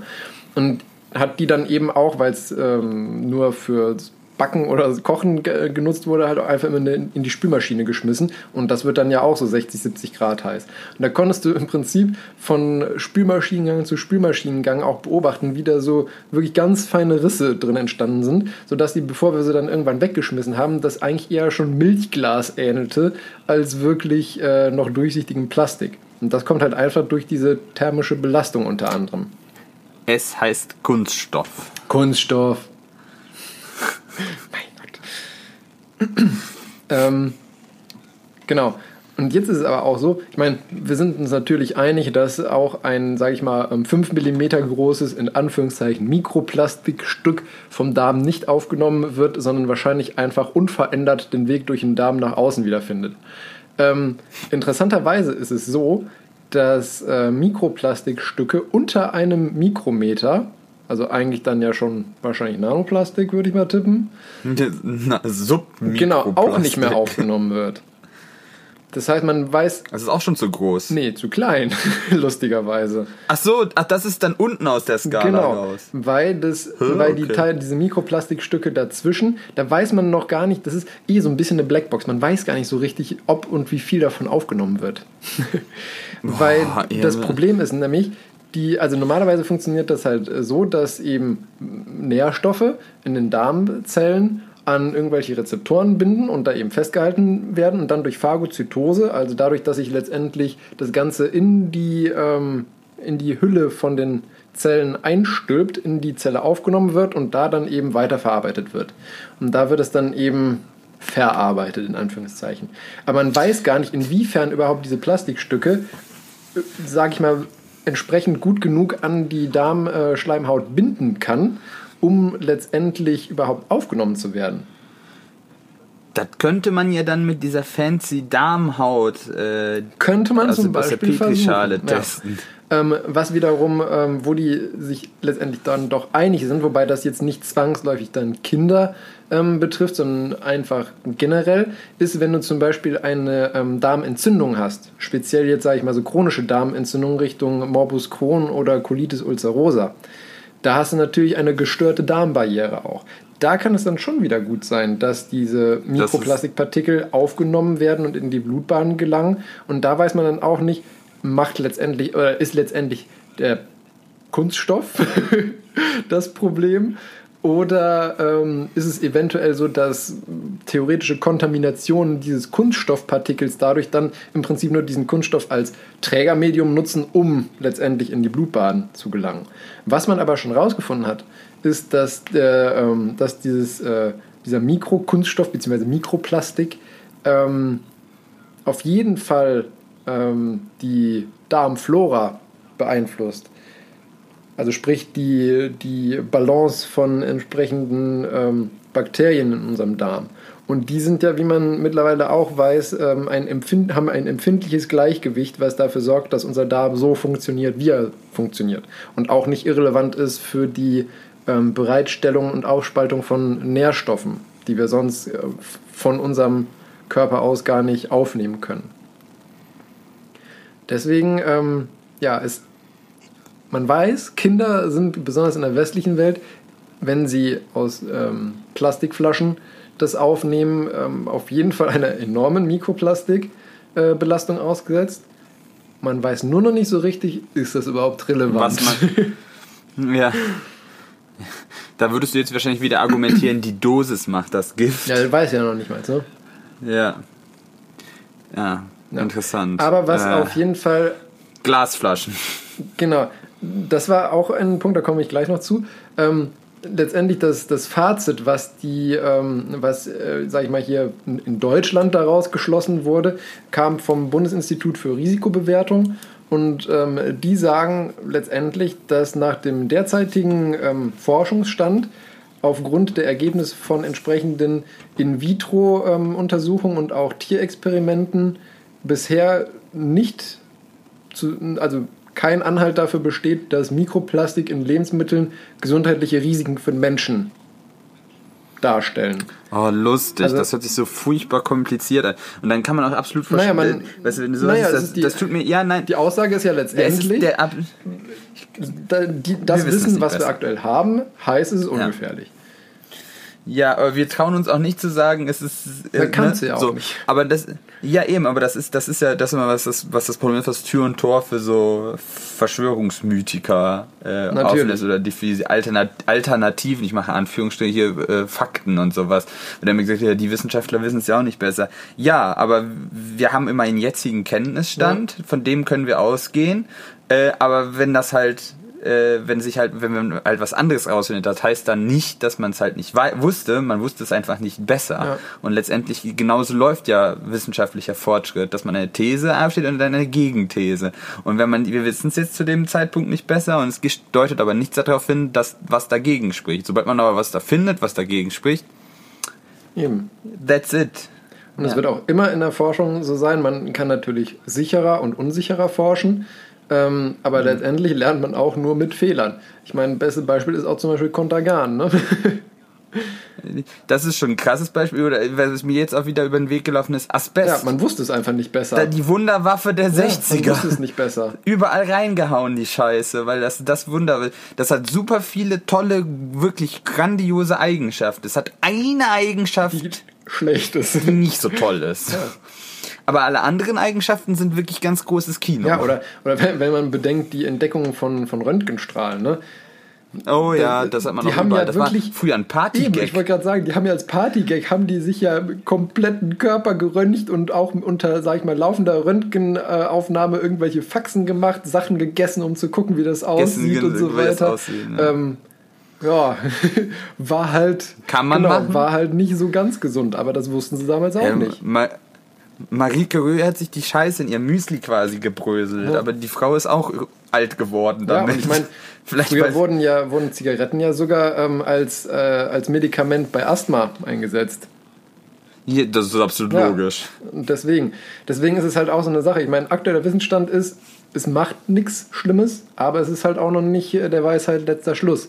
Und das, den werden wir nie erreichen. Und ähm, wo du es jetzt äh, gerade schon angesprochen hast, Alternative wäre natürlich Glas oder Metall. Wobei man. Na, Metall weiß ich nicht. Genau, das ist nämlich zum Beispiel bei Metall ist halt auch wieder die Frage.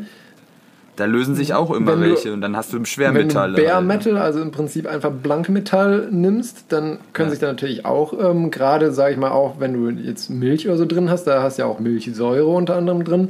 Das kann natürlich auch da, ähm, sage ich mal, Ionen oder sowas rauslösen. Da weiß man auch nicht, ist, ist das auf Dauer eventuell ungesund. Gerade, ich meine, gut, wenn, wenn du, sag ich mal, jetzt eine Trinkflasche hast, da kannst du davon ausgehen, dass zumindest wenn die in westlichen Ländern produziert ist, ähm, keine Schwermetalle drin sein werden in Legierungen. Ne, ne, ne, das ist ja, Schwermetall ist ja ein sehr dehnbarer Keine Begriff. schädlichen Also, Schwermetalle. Aber ja, Kupfer ist zum Beispiel auch nicht so knorke. Nee. Und das würde man jetzt nicht einfach als Quecksilber, sind wir uns alle einig. Ja, oder Blei. Ähm, Ja. Genau, aber deswegen, da weiß man es nicht. Da müsste man dann zum Beispiel, ich meine, ist ja auch eigentlich bei, bei äh, Trinkflaschen der Standard, ähm, dass wir, auch wenn sie aus Metall sind, dass die eine Lackbeschichtung haben, Ja. egal ob jetzt pulverbeschichtet oder sonst was. Da kann sich dann wieder Mikroplastik theoretisch lösen. Ne? Ähm, und bei Glas ist auch die Frage, ich meine, gut, Glas ist natürlich, ähm, sage ich mal, wesentlich inerter, was äh, sowohl chemische als auch ähm, physikalische Einwirkungen Ja, und letztendlich fällt, fällt die Flasche dann runter und das Baby schneidet sich dran. Und, Genau, äh, und ja. also, was ich mir halt auch gedacht habe, ist, ich meine, ich habe keine Kinder, ich weiß jetzt nicht, was Standard ist, aber wenn du zum Beispiel in Urlaub fährst, ich weiß nicht, dann nimmst du drei, vier Fläschchen vielleicht mit oder so, weil ich meine, du nimmst ja nicht nur eine einzige mit. Ähm, das ist natürlich auch wieder Gewicht, so Glasfläschchen. Äh, das muss ja auch stabil sein. Das machst du ja nicht äh, aus der Wanddicke vom Reagenzglas oder so. Ähm, und ich meine, wie gesagt, Glas wird jetzt da, die Gefahr, dass da die Mikro, sich großartig Mikropartikel ablösen, ist, denke ich mal, geringer als bei Mikro, äh, als bei Kunststoffflaschen. Ähm, es ist auch Da kommt dann thermostabil. noch Es ist Mikroglas. auch thermostabiler definitiv als Kunststoff, da sind Ja. wir uns einig. Ähm, aber zum Beispiel, ich meine, ähm, was auch ein Beispiel ist dafür, dass, sage ich mal, jetzt Sand beziehungsweise dementsprechend dann auch theoretisch Mikropartikel von, ähm, von Glas schädlich sein können, ist die äh, sogenannte äh, Silikose einfach, was ganz viele Arbeiter zum Beispiel in Indien kriegen, die in so äh, Jeanswäschereien arbeiten, weil da werden, damit die diesen Used Look kriegen, werden die unter anderem gesandstrahlt und die atmen dann halt Sandstaub ein und das kann zu ganz, ganz bösen, knotigen Veränderungen in der Lunge führen, wo dann die auch alle Weil verrecken. dieser feine. Das, genau, das kann, das kann die Lunge nämlich auch nicht gut ab und wer weiß, was diese äh, kleinen Partikel im Darm machen, weiß natürlich auch nicht. Alles bringt einen um. Genau. Das Leben ist eine Krankheit, die tödlich endet. Oh Gott. Jetzt wird's wieder ganz schlimm, ja. Ja. Aber ähm, ich muss sagen, ich war schon, als ich das gelesen habe, ein bisschen, auch wenn man natürlich nicht weiß, inwiefern das überhaupt relevant ist, schockiert, dass es doch die, die Mikroplastiklast so enorm hoch ist. Damit hätte ich ehrlich gesagt nicht Ja, gut, aber- gerechnet. Das Mikroplastik ist bei uns jetzt ein- einfach negativ belegt, aber so wie ich das jetzt verstanden habe, ist halt äh, in einer gar nicht raus, weil alle sagen, ja, Mikroplastik ist schlecht, aber wir können noch nicht mal definieren, wa- wa- wa- was heißt denn jetzt schlecht, weil wir einfach es ja nicht wissen. Vielleicht ist das Mikroplastik gar nicht, also solange du halt nicht so ein großes Stück verschluckst, dass du da dran erstickst, vielleicht ist das auch egal. Ja. Also, Und ich meine, man, man muss ja auch sagen, aber wo kommt das denn her, dass Mikroplastik als Begriff so negativ besetzt ist? ich glaube, Einfach weil die Leute ungerne Kunststoff essen, oder? bin ich ehrlich gesagt auch ein bisschen überfragt. Ich glaube, das kommt ursprünglich eigentlich dadurch, dass wahrscheinlich so viele, ich glaube, da waren wirklich so Kleinstteile im Sinne von so um die 5 mm, glaube ich mal, würde ich mal tippen zumindest. Gemeint, dass man eben viele fraglich veränderte äh, Meereslebewesen gefunden hat, wo die das eben im Verdauungstrakt gefunden haben. Da, also das war zumindest das erste Mal, wo ich Mikroplastik gehört habe. Hey, da müssten doch auch wieder die Leute kommen und sagen, der ist nicht am Kunststoff gestorben, sondern mit dem Kunststoff. Tja, das weiß man nicht. Vor allem, was, was ich mich auch frage, ähm, das ist jetzt ja ein sehr explizites äh, Beispiel, weil man sagt, ähm, halt äh, auch bei Kunststoffflaschen aus Polypropylen ist halt auch wieder die Frage, ist jetzt Mikroplastik generell schädlich oder ist zum Beispiel, Oder genau, oder ist zum Beispiel Mikroplastik aus Poly Polypropylen ungefährlich, aber zum Beispiel jetzt aus. PET, PVC, ABS, was es sonst noch alles an Kunststoffen gibt. PC. Genau. Es gibt, das ist ja das Lustige an diesen Kunststoffen. Es gibt unendlich viele Kombinationen, weil es werden ja auch immer dauernd neue Ja, und ich meine, allein wenn du dir schon das Beispiel äh, Polyethylen anguckst, gibt es ja Low Density und High Density. Das heißt, allein schon, wie du das Ganze polymerisierst, macht schon äh, auch einen Unterschied, was die chemische ähm, Stabilität angeht. Ja, ja, und dann hast du letztendlich, kann das auch andere Auswirkungen wieder haben. Also das war nämlich auch noch ein Gedanken, den ich hatte, weil das, die, das Entwicklungspotenzial bei den Kunststoffen ist halt auch so hoch, vielleicht, weißt du, und äh, wenn du dann irgendwann rausfindest, oh, der ist thermisch noch stabiler ja. und noch weniger abrasiv oder sowas, und dann, äh, dann fängst du diese ganze Studie aber wieder von vorne an, weil du ja da nicht pauschalisieren kannst. Wir haben jetzt, wir haben jetzt Ergebnisse für Polypropylen, dann übertragen wir das jetzt mal eigentlich. Da musst du ja für einen anderen Kunststoff halt wieder von vorne anfangen. Ja. Und deshalb, glaube ich, wird das so eine never-ending Story. Ich es auch. Ich glaube, damit werden wir uns auch noch lange, lange umschlagen müssen. Das wird wahrscheinlich eher so eine Glaubensfrage. Ja. Mir schmeckt das Wasser aus den Glasflaschen besser die Milch aus den Glasflaschen. Ich muss sagen, ich finde äh, find jetzt, also wenn man davon absieht, dass es natürlich, also jetzt vom, vom Umweltfaktor auch mal absieht, ich finde Glasprodukte auch einfach von der Haptik her irgendwie angenehmer. Ja, aber genau, das spielt ja, ja auch immer noch viel mit rein, weil das ist letztendlich immer ein Produkt und äh, da kauft natürlich auch immer ein bisschen dann das, das, äh, die, das Design mit dazu ja. und da zählt halt sowas eben wie taktile Eindrücke ja. halt auch drauf. Ja. Das was das zum Sonntag. Nein, du musst, noch, du musst noch über die Zeitumstellung ja. reden. Ja, apropos Zeit. Ja, ähm, es war jetzt wieder letztes Wochenende Zeitumstellung und jedes jedes Jahr quasi im Frühjahr und also ich muss sagen, im Herbst das Zurückstellen ist bei mir nicht so schlimm, aber im Frühjahr dieses dieses mit die die Stunde vorstellen, boah, ey, da krieg ich einen Anfall. Das merke ich immer eine Woche lang bin ich immer wie so in einer anderen Dimension irgendwie das kann ich überhaupt nicht gut. Und dann habe ich mir gedacht, so, bildet man sich das eigentlich nur ein? Gibt es da wissenschaftliche Begründungen ja, zu? Es. Und vor allen Dingen, warum machen wir den Bullshit? Ne? Weil, wenn, wenn das so inconvenient ist, wieso machen wir das? Und äh, da habe ich mich mal jetzt rausgefunden, das war nämlich äh, eine, äh, eine in, in Energiestudie äh, aus Österreich von, von der Johannes Kepler Universität aus Linz. Aus Linz die haben sich halt angeschaut, äh, also der Dr. Robert Tichler und seine Konsorten fleißigen Helfer haben sich angeschaut, ja, äh, die energetische und wohlfahrtsökonomischen Auswirkungen der Zeitumstellung im Frühjahr und im Herbst in Oberösterreich, heißt diese Ausführung. Aber das hat mir erstmal gereicht, weil ich wollte ja nur so ein paar Basisinformationen haben. Äh, und wo kommt das her? 1784, 1784 hat äh, der amerikanische Minister Benjamin Franklin, hat man vielleicht schon mal was von gehört, ähm, äh, also in Frankreich die Einführung einer sogenannten Day Daylight Saving Time quasi äh, propagiert, um Kerzenlicht äh, zu sparen und vor allen Dingen den Kohlebedarf zu senken. ja gut, damals war das natürlich relevant, ne? Ja, und die Umsetzung ist dann tatsächlich der Idee während des Ersten Weltkriegs dann erfolgt, weil da waren halt sowas wie Energieträger halt knapp. Und dann hat man halt sich gedacht, wenn wir da was sparen können, ist das ja schon mal gut. Und seitdem dünkelt das halt so vor sich hin und ja, so wirklich habe ich das Gefühl, wird das halt nicht revidiert irgendwie. Oder dass man das halt guckt, ob das immer noch zeitgemäß ist oder nicht. Und jetzt haben sich diese Leute von der Uni halt mal angeschaut, ja, was gibt es so für Effekte? Also du hast einmal die energetischen Effekte, also was wie Strom, Treibstoff, Raumwärme oder was auch immer, ne? Ähm, und halt nicht energetische Effekte, äh, Effekte. So was ich halt gesagt habe, die Auswirkung auf den Biorhythmus, also dass ich halt dann irgendwie eine Woche in einer anderen Dimension lebe. Oder ähm, also dann auch vielleicht auf, auf dein Freizeitverhalten, weil abends ist es dann, wenn es einfach dunkler ist oder sowas. Weißt du, sonst gehe ich abends immer, bin ich immer noch eine Runde laufen gegangen, aber ich habe halt auch keine Bock im Stock dustern durch die ja, Gegend stimmt. jetzt zu stiefeln bei dem Wetter. Ähm, und gerade bei den biorhythmischen Auswirkungen, hier so eine Schlafstörung, äh, Leistungsfähigkeit im Beruf, da bist du nämlich halt wieder bei den ökonomischen Auswirkungen. Wenn, wenn ich total neben der Spur bin und dann auf der Arbeit sitze und quasi erstmal drei Stunden und zwei Kaffee brauche, bis ich irgendwie einen Gra Gedanken gerade ausfassen kann, dann kann man ja, dann, dann kostet das ja auch Geld. Dann ist das, verursacht das ja auch einen wirtschaftlichen Schaden.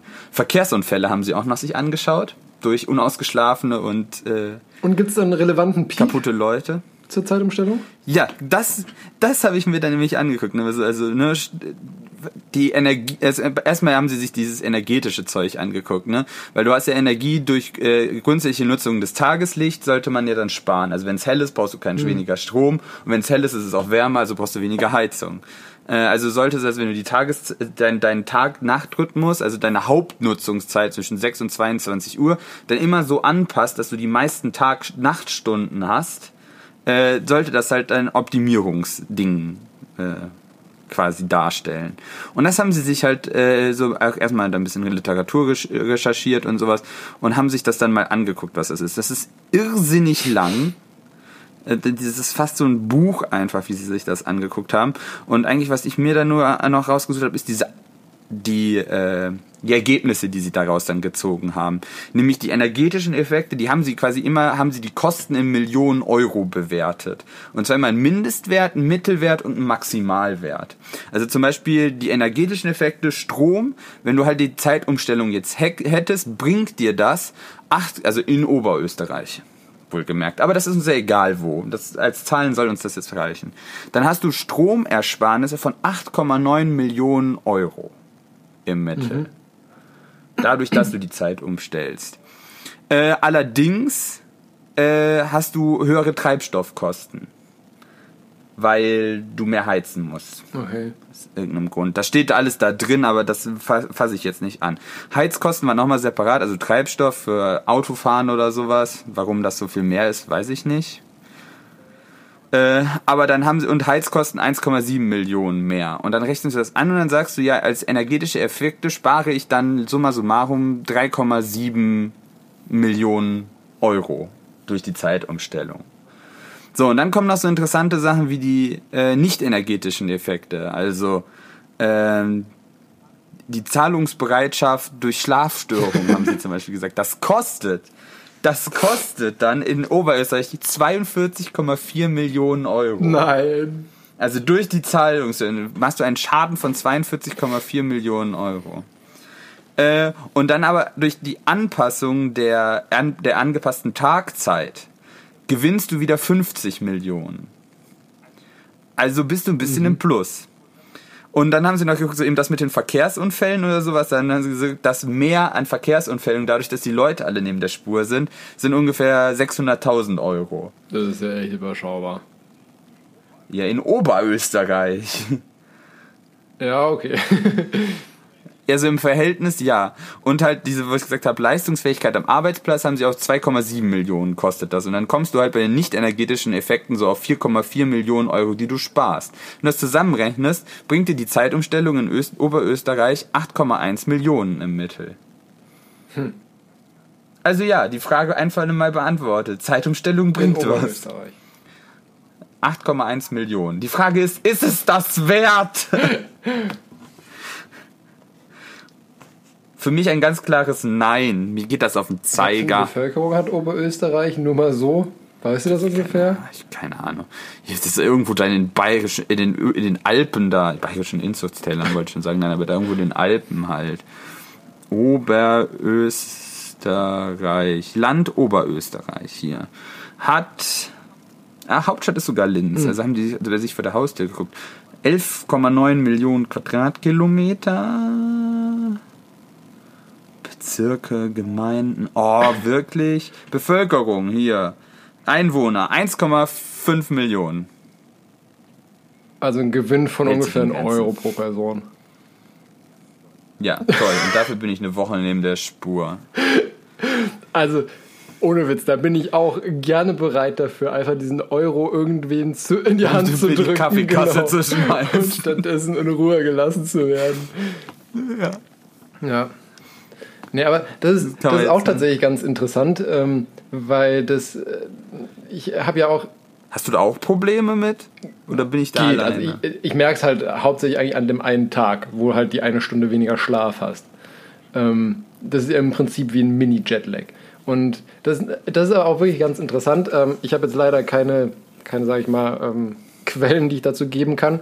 Aber ähm, da, wo ich, hatte ich auch letztes Mal erzählt gehabt, da mit dieser Doktorarbeit zu Jetlag und so weiter, die haben auch eine, dann im Institut, wo ich da war, die haben auch eine große, sage ich mal, Abteilung, über die auch unter anderem diese Jetlag-Studie logischerweise lief, bezüglich ähm, Chronobiologie, beziehungsweise halt Schlafbiologie.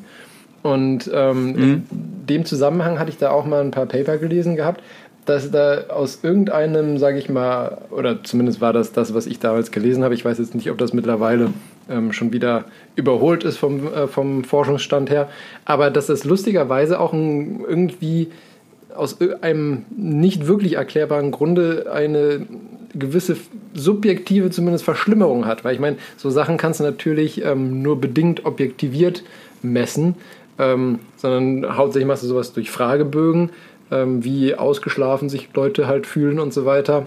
Ja, und das ist dann immer schon gebiased. Genau, du hast halt immer den, den Wahrnehmungsbias, sage ich mal, vom Individuum. Ich würde das wahrscheinlich auch immer, und immer schlimmer quasi bewerten, als es eigentlich ist, weil mir das immer auf den Zeiger geht. Genau, und das, das ist nämlich ich. auch ganz interessant, ja. weil man sagt normalerweise, Pi mal Daumen in Bezug auf Jetlag, dass du ungefähr einen Tag pro Stunde Zeitverschiebung brauchst was dann ja auch bedeuten würde, eigentlich bei der normalen Zeitumstellung, ähm, brauchst halt einen Tag. und ja, lustig. Also ich, bei mir ist es Jetlag egal, wie schlimm der ist. Ich brauche immer ungefähr eine Woche, bis ich den wieder. Ja, aber zum Beispiel für die meisten Sachen haut das ja auch hin. Ich meine, nach Amerika sind ja immer so sechs bis neun Stunden. Stunden. Sechs, sieben. Da passt es ja. ja mit der Woche und auch Richtung, sage ich mal, Stimmt, Asien, Asien auch war ungefähr. Das, ja. halt in die andere ja. Richtung. Nee, aber da hatte sich dann eben auch eine Forschung, damit, äh, eine, ein Paper damit beschäftigt gehabt, wie es ist mit der Zeitumstellung.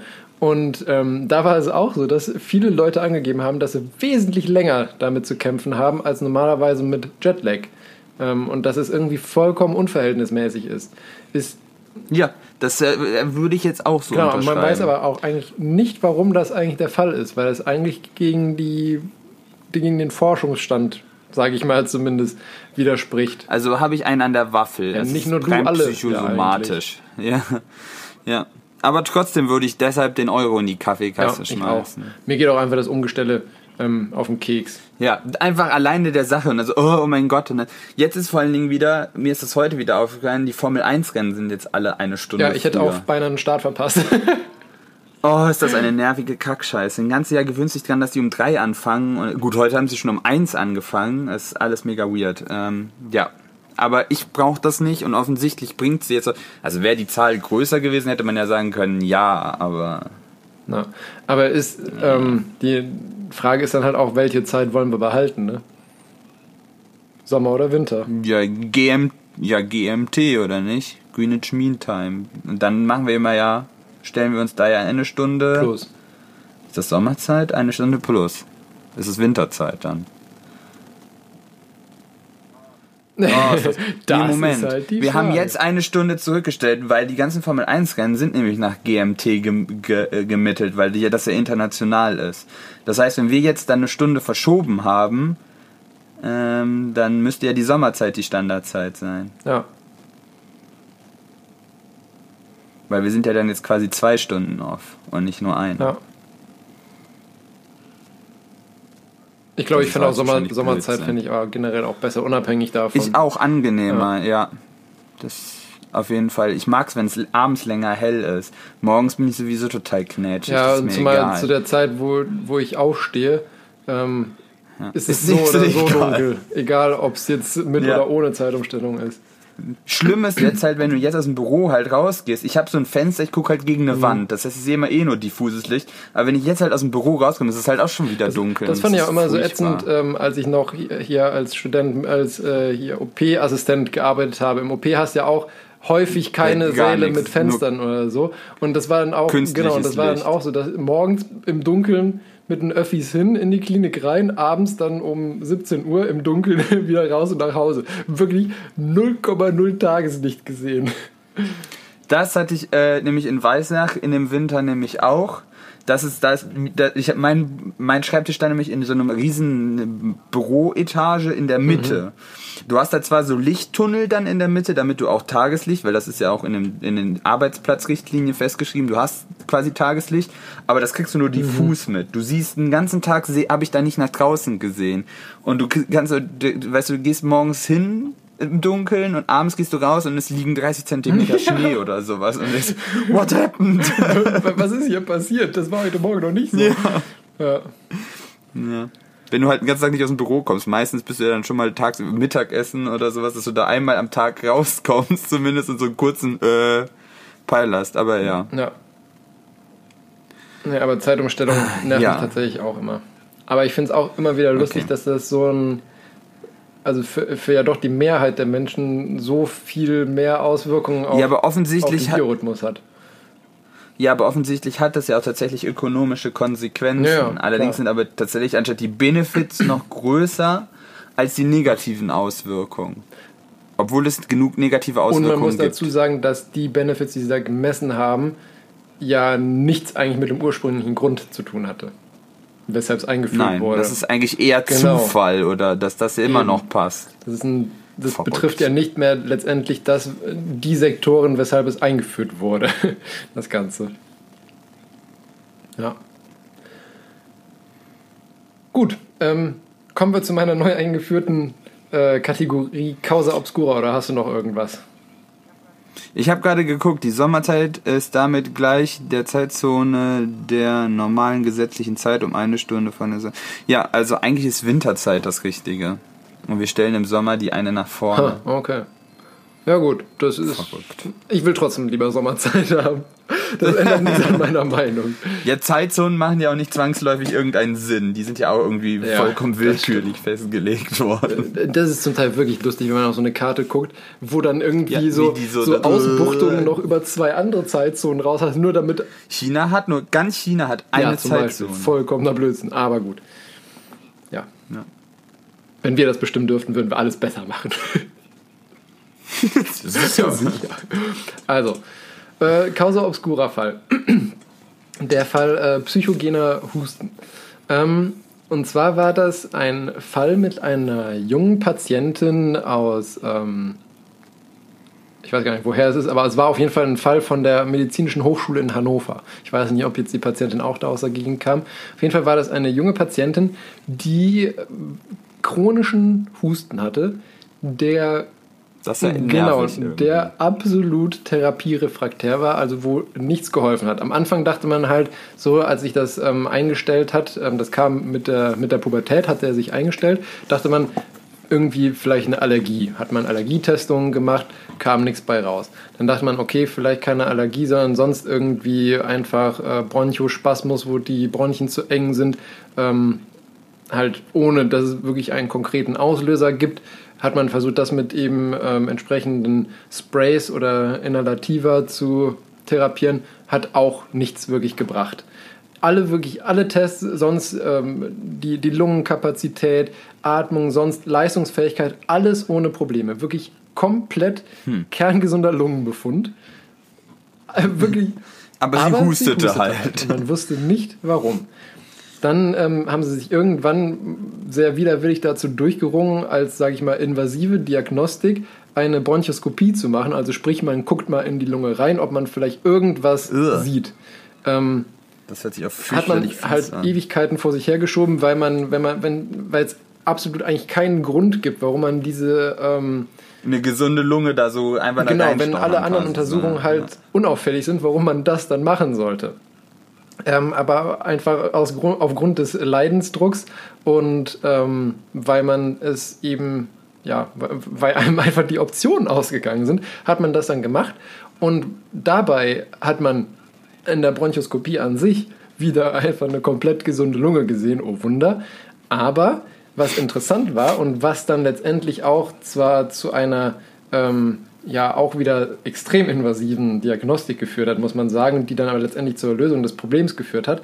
Aber was halt Wo? den, Also hoher genau, Risk. was letztendlich den entscheidenden Hinweis gegeben hat, war, dass die Patientin selbst unter der, ähm, unter der, also man wird für so eine Bronchoskopie nicht vollkommen in Narkose gelegt, aber kriegt eine sogenannte Analgosidierung, also halt ein starkes Schmerzmittel und so ein bisschen was zum Dösen einfach.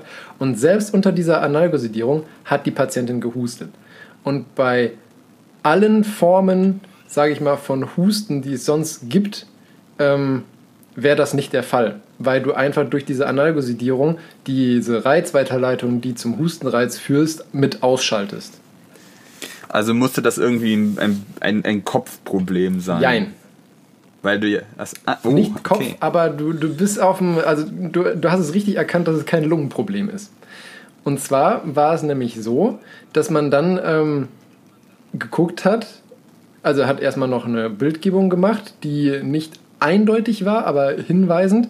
Und daraufhin hat man dann im Prinzip, das klingt jetzt sehr brutal, aber man hat jetzt hat dann einfach mal den Brustkorb aufgemacht, chirurgisch, Einfach mal. Genau, und einfach mal reingeguckt sozusagen. Ähm, und dabei kam eine sehr seltene ähm, Normvariante eines Gefäßes vor. Eine sogenannte Arteria lusoria nennt die sich. Und zwar, jetzt wird es schwierig, das Ganze, ähm, sage ich mal, ähm, verbal zu beschreiben, die Anatomie, die generell schon sehr komplex ist, muss ich gestehen. Aber ich versuche es so zu beschreiben, dass du und hoffentlich auch die anderen Zuhörer es verstehen. Ähm, stell dir vor, die ähm, Aorta, die aus dem Herzen rausgeht, ne? die Ja. macht ja einen Bogen, einen sogenannten Aortenbogen, weil die Aorta, also der Ansatz von der Aorta geht halt, weil das Herz letztendlich aufrecht, sage ich mal, mehr oder weniger im Brustkorb drin steht ähm, und das Herz ja pumpen muss, geht die erstmal halt mehr oder weniger senkrecht raus, aber letztendlich soll das Blut ja hauptsächlich im unteren Teil des Körpers führen, deswegen macht die Aorta einen Bogen. Also sprich aus der Aorta Aszendenz, das bedeutet aufsteigende Aorta, kommt der Aortenbogen in die Aorta Deszendenz, die absteigende Aorta nach, Nach unten, unten, und dann eben die absteigende Aorta versorgt dann den ganzen Rest des Körpers. Und aus diesem Aortenbogen, der sich da im Brustkorb bildet, gehen normalerweise die Gefäße einmal hoch zum Kopf ab, die beiden Haupt Halsschlagadern und ähm, die beiden Arteria subclavia nennen die sich, weil die unter dem Schlüsselbein, das Schlüsselbein nennt sich auf, ähm, auf schlau ähm, Clavicula und da das unter, also sub, der Clavicula verläuft, ist- ja. subclavia, ähm, geht das dann weiter eben, sind das die, ist das im Prinzip die Hauptarterie, die hauptsächlich die Arme versorgt wo sich dann die verschiedenen restlichen Arterien daraus abzweigen. Und wie gesagt, normalerweise geht das dann rechts und links aus dem Aortenbogen eben den rechten und linken Arm logischerweise ab. Bei dieser Normvariante der Arteria lusoria gibt es keine Arteria subclavia für die rechte Seite, sondern eben diese Arteria lusoria und die geht nicht am oben sozusagen am, ja, am, am Scheitelpunkt oder neben dem Scheitelpunkt von, dieser, ähm, von dem Aortenbogen ab, sondern aus der Aorta Deszendenz. Also sprich aus dem Teil, wo die Aorta im Prinzip schon am Absteigen ist, Richtung Unterkörper mehr oder weniger, Mhm. geht Ja. dann die auf der Innenseite von der ähm, absteigenden Aorta ab und zieht dann hinter Speiseröhre und Luftröhre Richtung rechten Arm raus. Äh, das ist, hört sich irgendwie unpraktisch Ist es auch, an. deswegen ist da normalerweise ja auch keine. Und das ist halt eine Normvariante, macht funktionell für die Blutversorgung keinen Unterschied. Aber dadurch, dass du Deshalb ist es wahrscheinlich auch nie aufgefallen. Genau, und dadurch, dass du aber dann natürlich eine Arterie im sehr engen äh, Brustraum hast, was hinter der Speiseröhre und Luftröhre lang geht, hast du natürlich auch durch das Pulsieren permanent eine mechanische Reizung der Nerven von eben der Speiseröhre und ähm, Luftröhre. Und diese permanente mechanische Reizung hat letztendlich zu diesem aus. Hustenreiz bei ihr geführt. Und da hat man dann eben, Verrückt. Und wie haben sie das indem man den Anschluss von der Arterie geändert hat. Oh, da haben sie tatsächlich Ja, dran natürlich. rumgebastelt. Wow. Ja, aber das war letztendlich, macht man das? Weil das ist ja, da musst du, halten die dafür das Herz an Mhm. dann und dann. Krass. Da ist ja dann. das, da gibt es da gibt's ganz lustig ge, gebogene Klemmen, wo du dann letztendlich auch einfach nur im Prinzip sozusagen den Ansatzpunkt von so einer Arterie abklemmen kannst. Dann strömt Ja, aber dann das ist ja quasi Blut ganze, der ganze Arm nicht mehr Blut ja, aber eine, so eine normale Extremität hat eine, eine warme Ischä- Ischämiezeit von ein paar Stunden. Ach so, okay, dann hast du Ja. ja ein bisschen Zeit, um das Das ist auch, wenn du, wenn du zum Beispiel bei so verkalkten Arterien bei älteren Menschen oder Verkalkt. bei älteren Menschen ähm, da irgendwelche ähm, Bypässe legst oder so, da klemmst du auch das komplette Bein zum Teil für eine Stunde oder so ab. Ich meine, natürlich ist es so, je kürzer, desto besser, aber Besser, du kannst ja, es problemlos also, für eine okay. Stunde oder zwei auch abklemmen, ohne dass du irgendwelche Schäden hast. okay. Dann fress Ja. ich so. Ja, lustig. Aber ich finde einfach gut, einfach mal unter die Motorhaube gucken. ne? ungefähr, Wir haben ja. jetzt alles ausprobiert, wir gucken jetzt einfach mal nach, ob da irgendwas ist. Aber ich fand das sehr interessant. Also sich, wir gucken mal da ich fand das sehr dann- interessant, wie so ein, sag ich mal, fehlgewachsene Arterie zu so einer Symptomatik führen kann. Ja, Props an die Ärzte, dass sie das so weit, das, was, das, das, die hat einen an der Waffel. Ja. ja. Ulkig, aber dann löst das in Husten. Ja, das macht, macht schon Sinn. Und wie gesagt, da in, dieser, in diesem Blog, wo es diese ganzen Fälle gibt, gibt es ein paar so, so genau, ein paar so lustige Sachen. Und ich, ich guck mal, wenn ich, wenn ich für jede Folge was finde, dann, dann schön, ansonsten vielleicht jede zweite oder so. Das war auf jeden Fall Fand eine ich sehr jeden Fall nette auch. Geschichte. Also ich hoffe, man konnte es sich ungefähr vorstellen, wenn man es jetzt nur ähm, gehört hat. Sonst kann man sich natürlich auch gerne einfach als, als äh, Stütze irgendwie Aortenbogen googeln oder wir, so. wir können das hier Ganze natürlich ein bisschen ein, ein bisschen lustiger veranstalten. Ich kann ich kenne auch genug äh, lustige, also so quasi so äh, obskure Engineering-Geschichten, aber die meisten würden wahrscheinlich dazu führen, dass niemand mehr in ein Auto oder in ein Flugzeug steigt oder in ein Schiff Tja. Und einen Zug. Also jegliche Form von Transportmittel. Ja, also ja, darauf wird Sprich, einfach in Noppenfolie einwickeln und nicht mehr aus dem Bett bewegen. Ich hab's überhaupt, also ja, ist ja eh Lockdown. Ja, genau. Ja, müssen wir mal überlegen, ob wir da vielleicht das Konzept ein bisschen umstellen. Gut, aber ich habe nichts mehr zu erzählen. Hast du noch irgendwas? Nö. Das war jetzt eigentlich das, das Wort, das mir jetzt eingefallen ist, weil das hörte sich eigentlich ganz interessant aus. Vielleicht dann, dann können wir das Ganze ein bisschen, die Veranstaltung ein bisschen kürzer halten und mit ein bisschen le- leichterer leichter Kost Kost. füllen. Ja, das stimmt. Können ja erstmal ausprobieren, ob das ankommt oder nicht. Bei dem guten Feedback, was wir immer kriegen. Ja. Wahnsinn. Wir, wir tüfteln einfach mal rum und gucken, was bei rauskommt. Falls jemand eine Meinung hat, kann er die gerne sagen. Genau. Ja gut, dann, ähm, dann sind wir wieder am Ende unserer Folge angekommen, oder? Ja, und die, ich wollte gerade sagen, und die Folge ist auch zu Ende. Genau. Heute, heute wieder mit geringfügiger Überlänge. Was hast du denn heute Schönes gelernt? Was habe ich heute Schönes gelernt? Ich habe heute gelernt, ähm, dass in Florida Wrestling systemrelevant ist. War Das, klar, dass du aber das warum? Das wundert eigentlich ja niemanden. Ne? Dass Darmgewebe ganz toll ist und dass wir, dass man damit jetzt Mäuse retten kann, weil wir das selber Mhm. produzieren können. Das fand ich sehr witzig, äh, sehr, sehr, sehr wichtig. Ähm, äh, ja, und äh, Babys trinken sehr viel Mikroplastik, aber wissen nicht, was das heißt. Ja, eigentlich gut zusammengefasst. Ja. Und ich finde diese lustigen Medizingeschichten toll. Ja, dann, dann schaue ich mal, dass ich da noch ein paar finde. Ja, ähm, was ich gelernt habe, ist, äh, dass wir vielleicht in ein paar Jahren uns nicht nur irgendwelche lustigen Plastik-Gadgets selber drucken können, sondern direkt auch unsere kleine Behausung. Kleine Behausung. 80 Quadratmeter, Naja, kleine für ein Behausung. alleinstehendes Haus finde ich es jetzt schon nicht so groß, muss ich gestehen. Das, das stimmt schon. Aber Ja, also ausreichend. ja, ausreichend. Ähm, und ich habe gelernt, dass ich mit einer großzügigen Spende von 1 Euro mir diese lästige Zeitumstellung sparen könnte. Das ist gut, dass du das mitnimmst. Ja, es war doch. Wenn du in Wenn ich Oberösterreich Oberösterreich leben würdest. Ja. Ja. ja, gut. Ähm, Dann bring uns raus, dann dann ich bringe ich sagen. uns äh, raus und ähm, ja, also für die Leute, die sich das direkt nach dem Release anhören, ähm, wir sind gespannt, was die Popcorn machen und den Abend Popcorn genießen. machen, eventuell schon mal den, den Atomschutzbunker entstauben. Wer weiß, was nach der Wahl so alles passiert. Ähm, Stimmt, stimmt.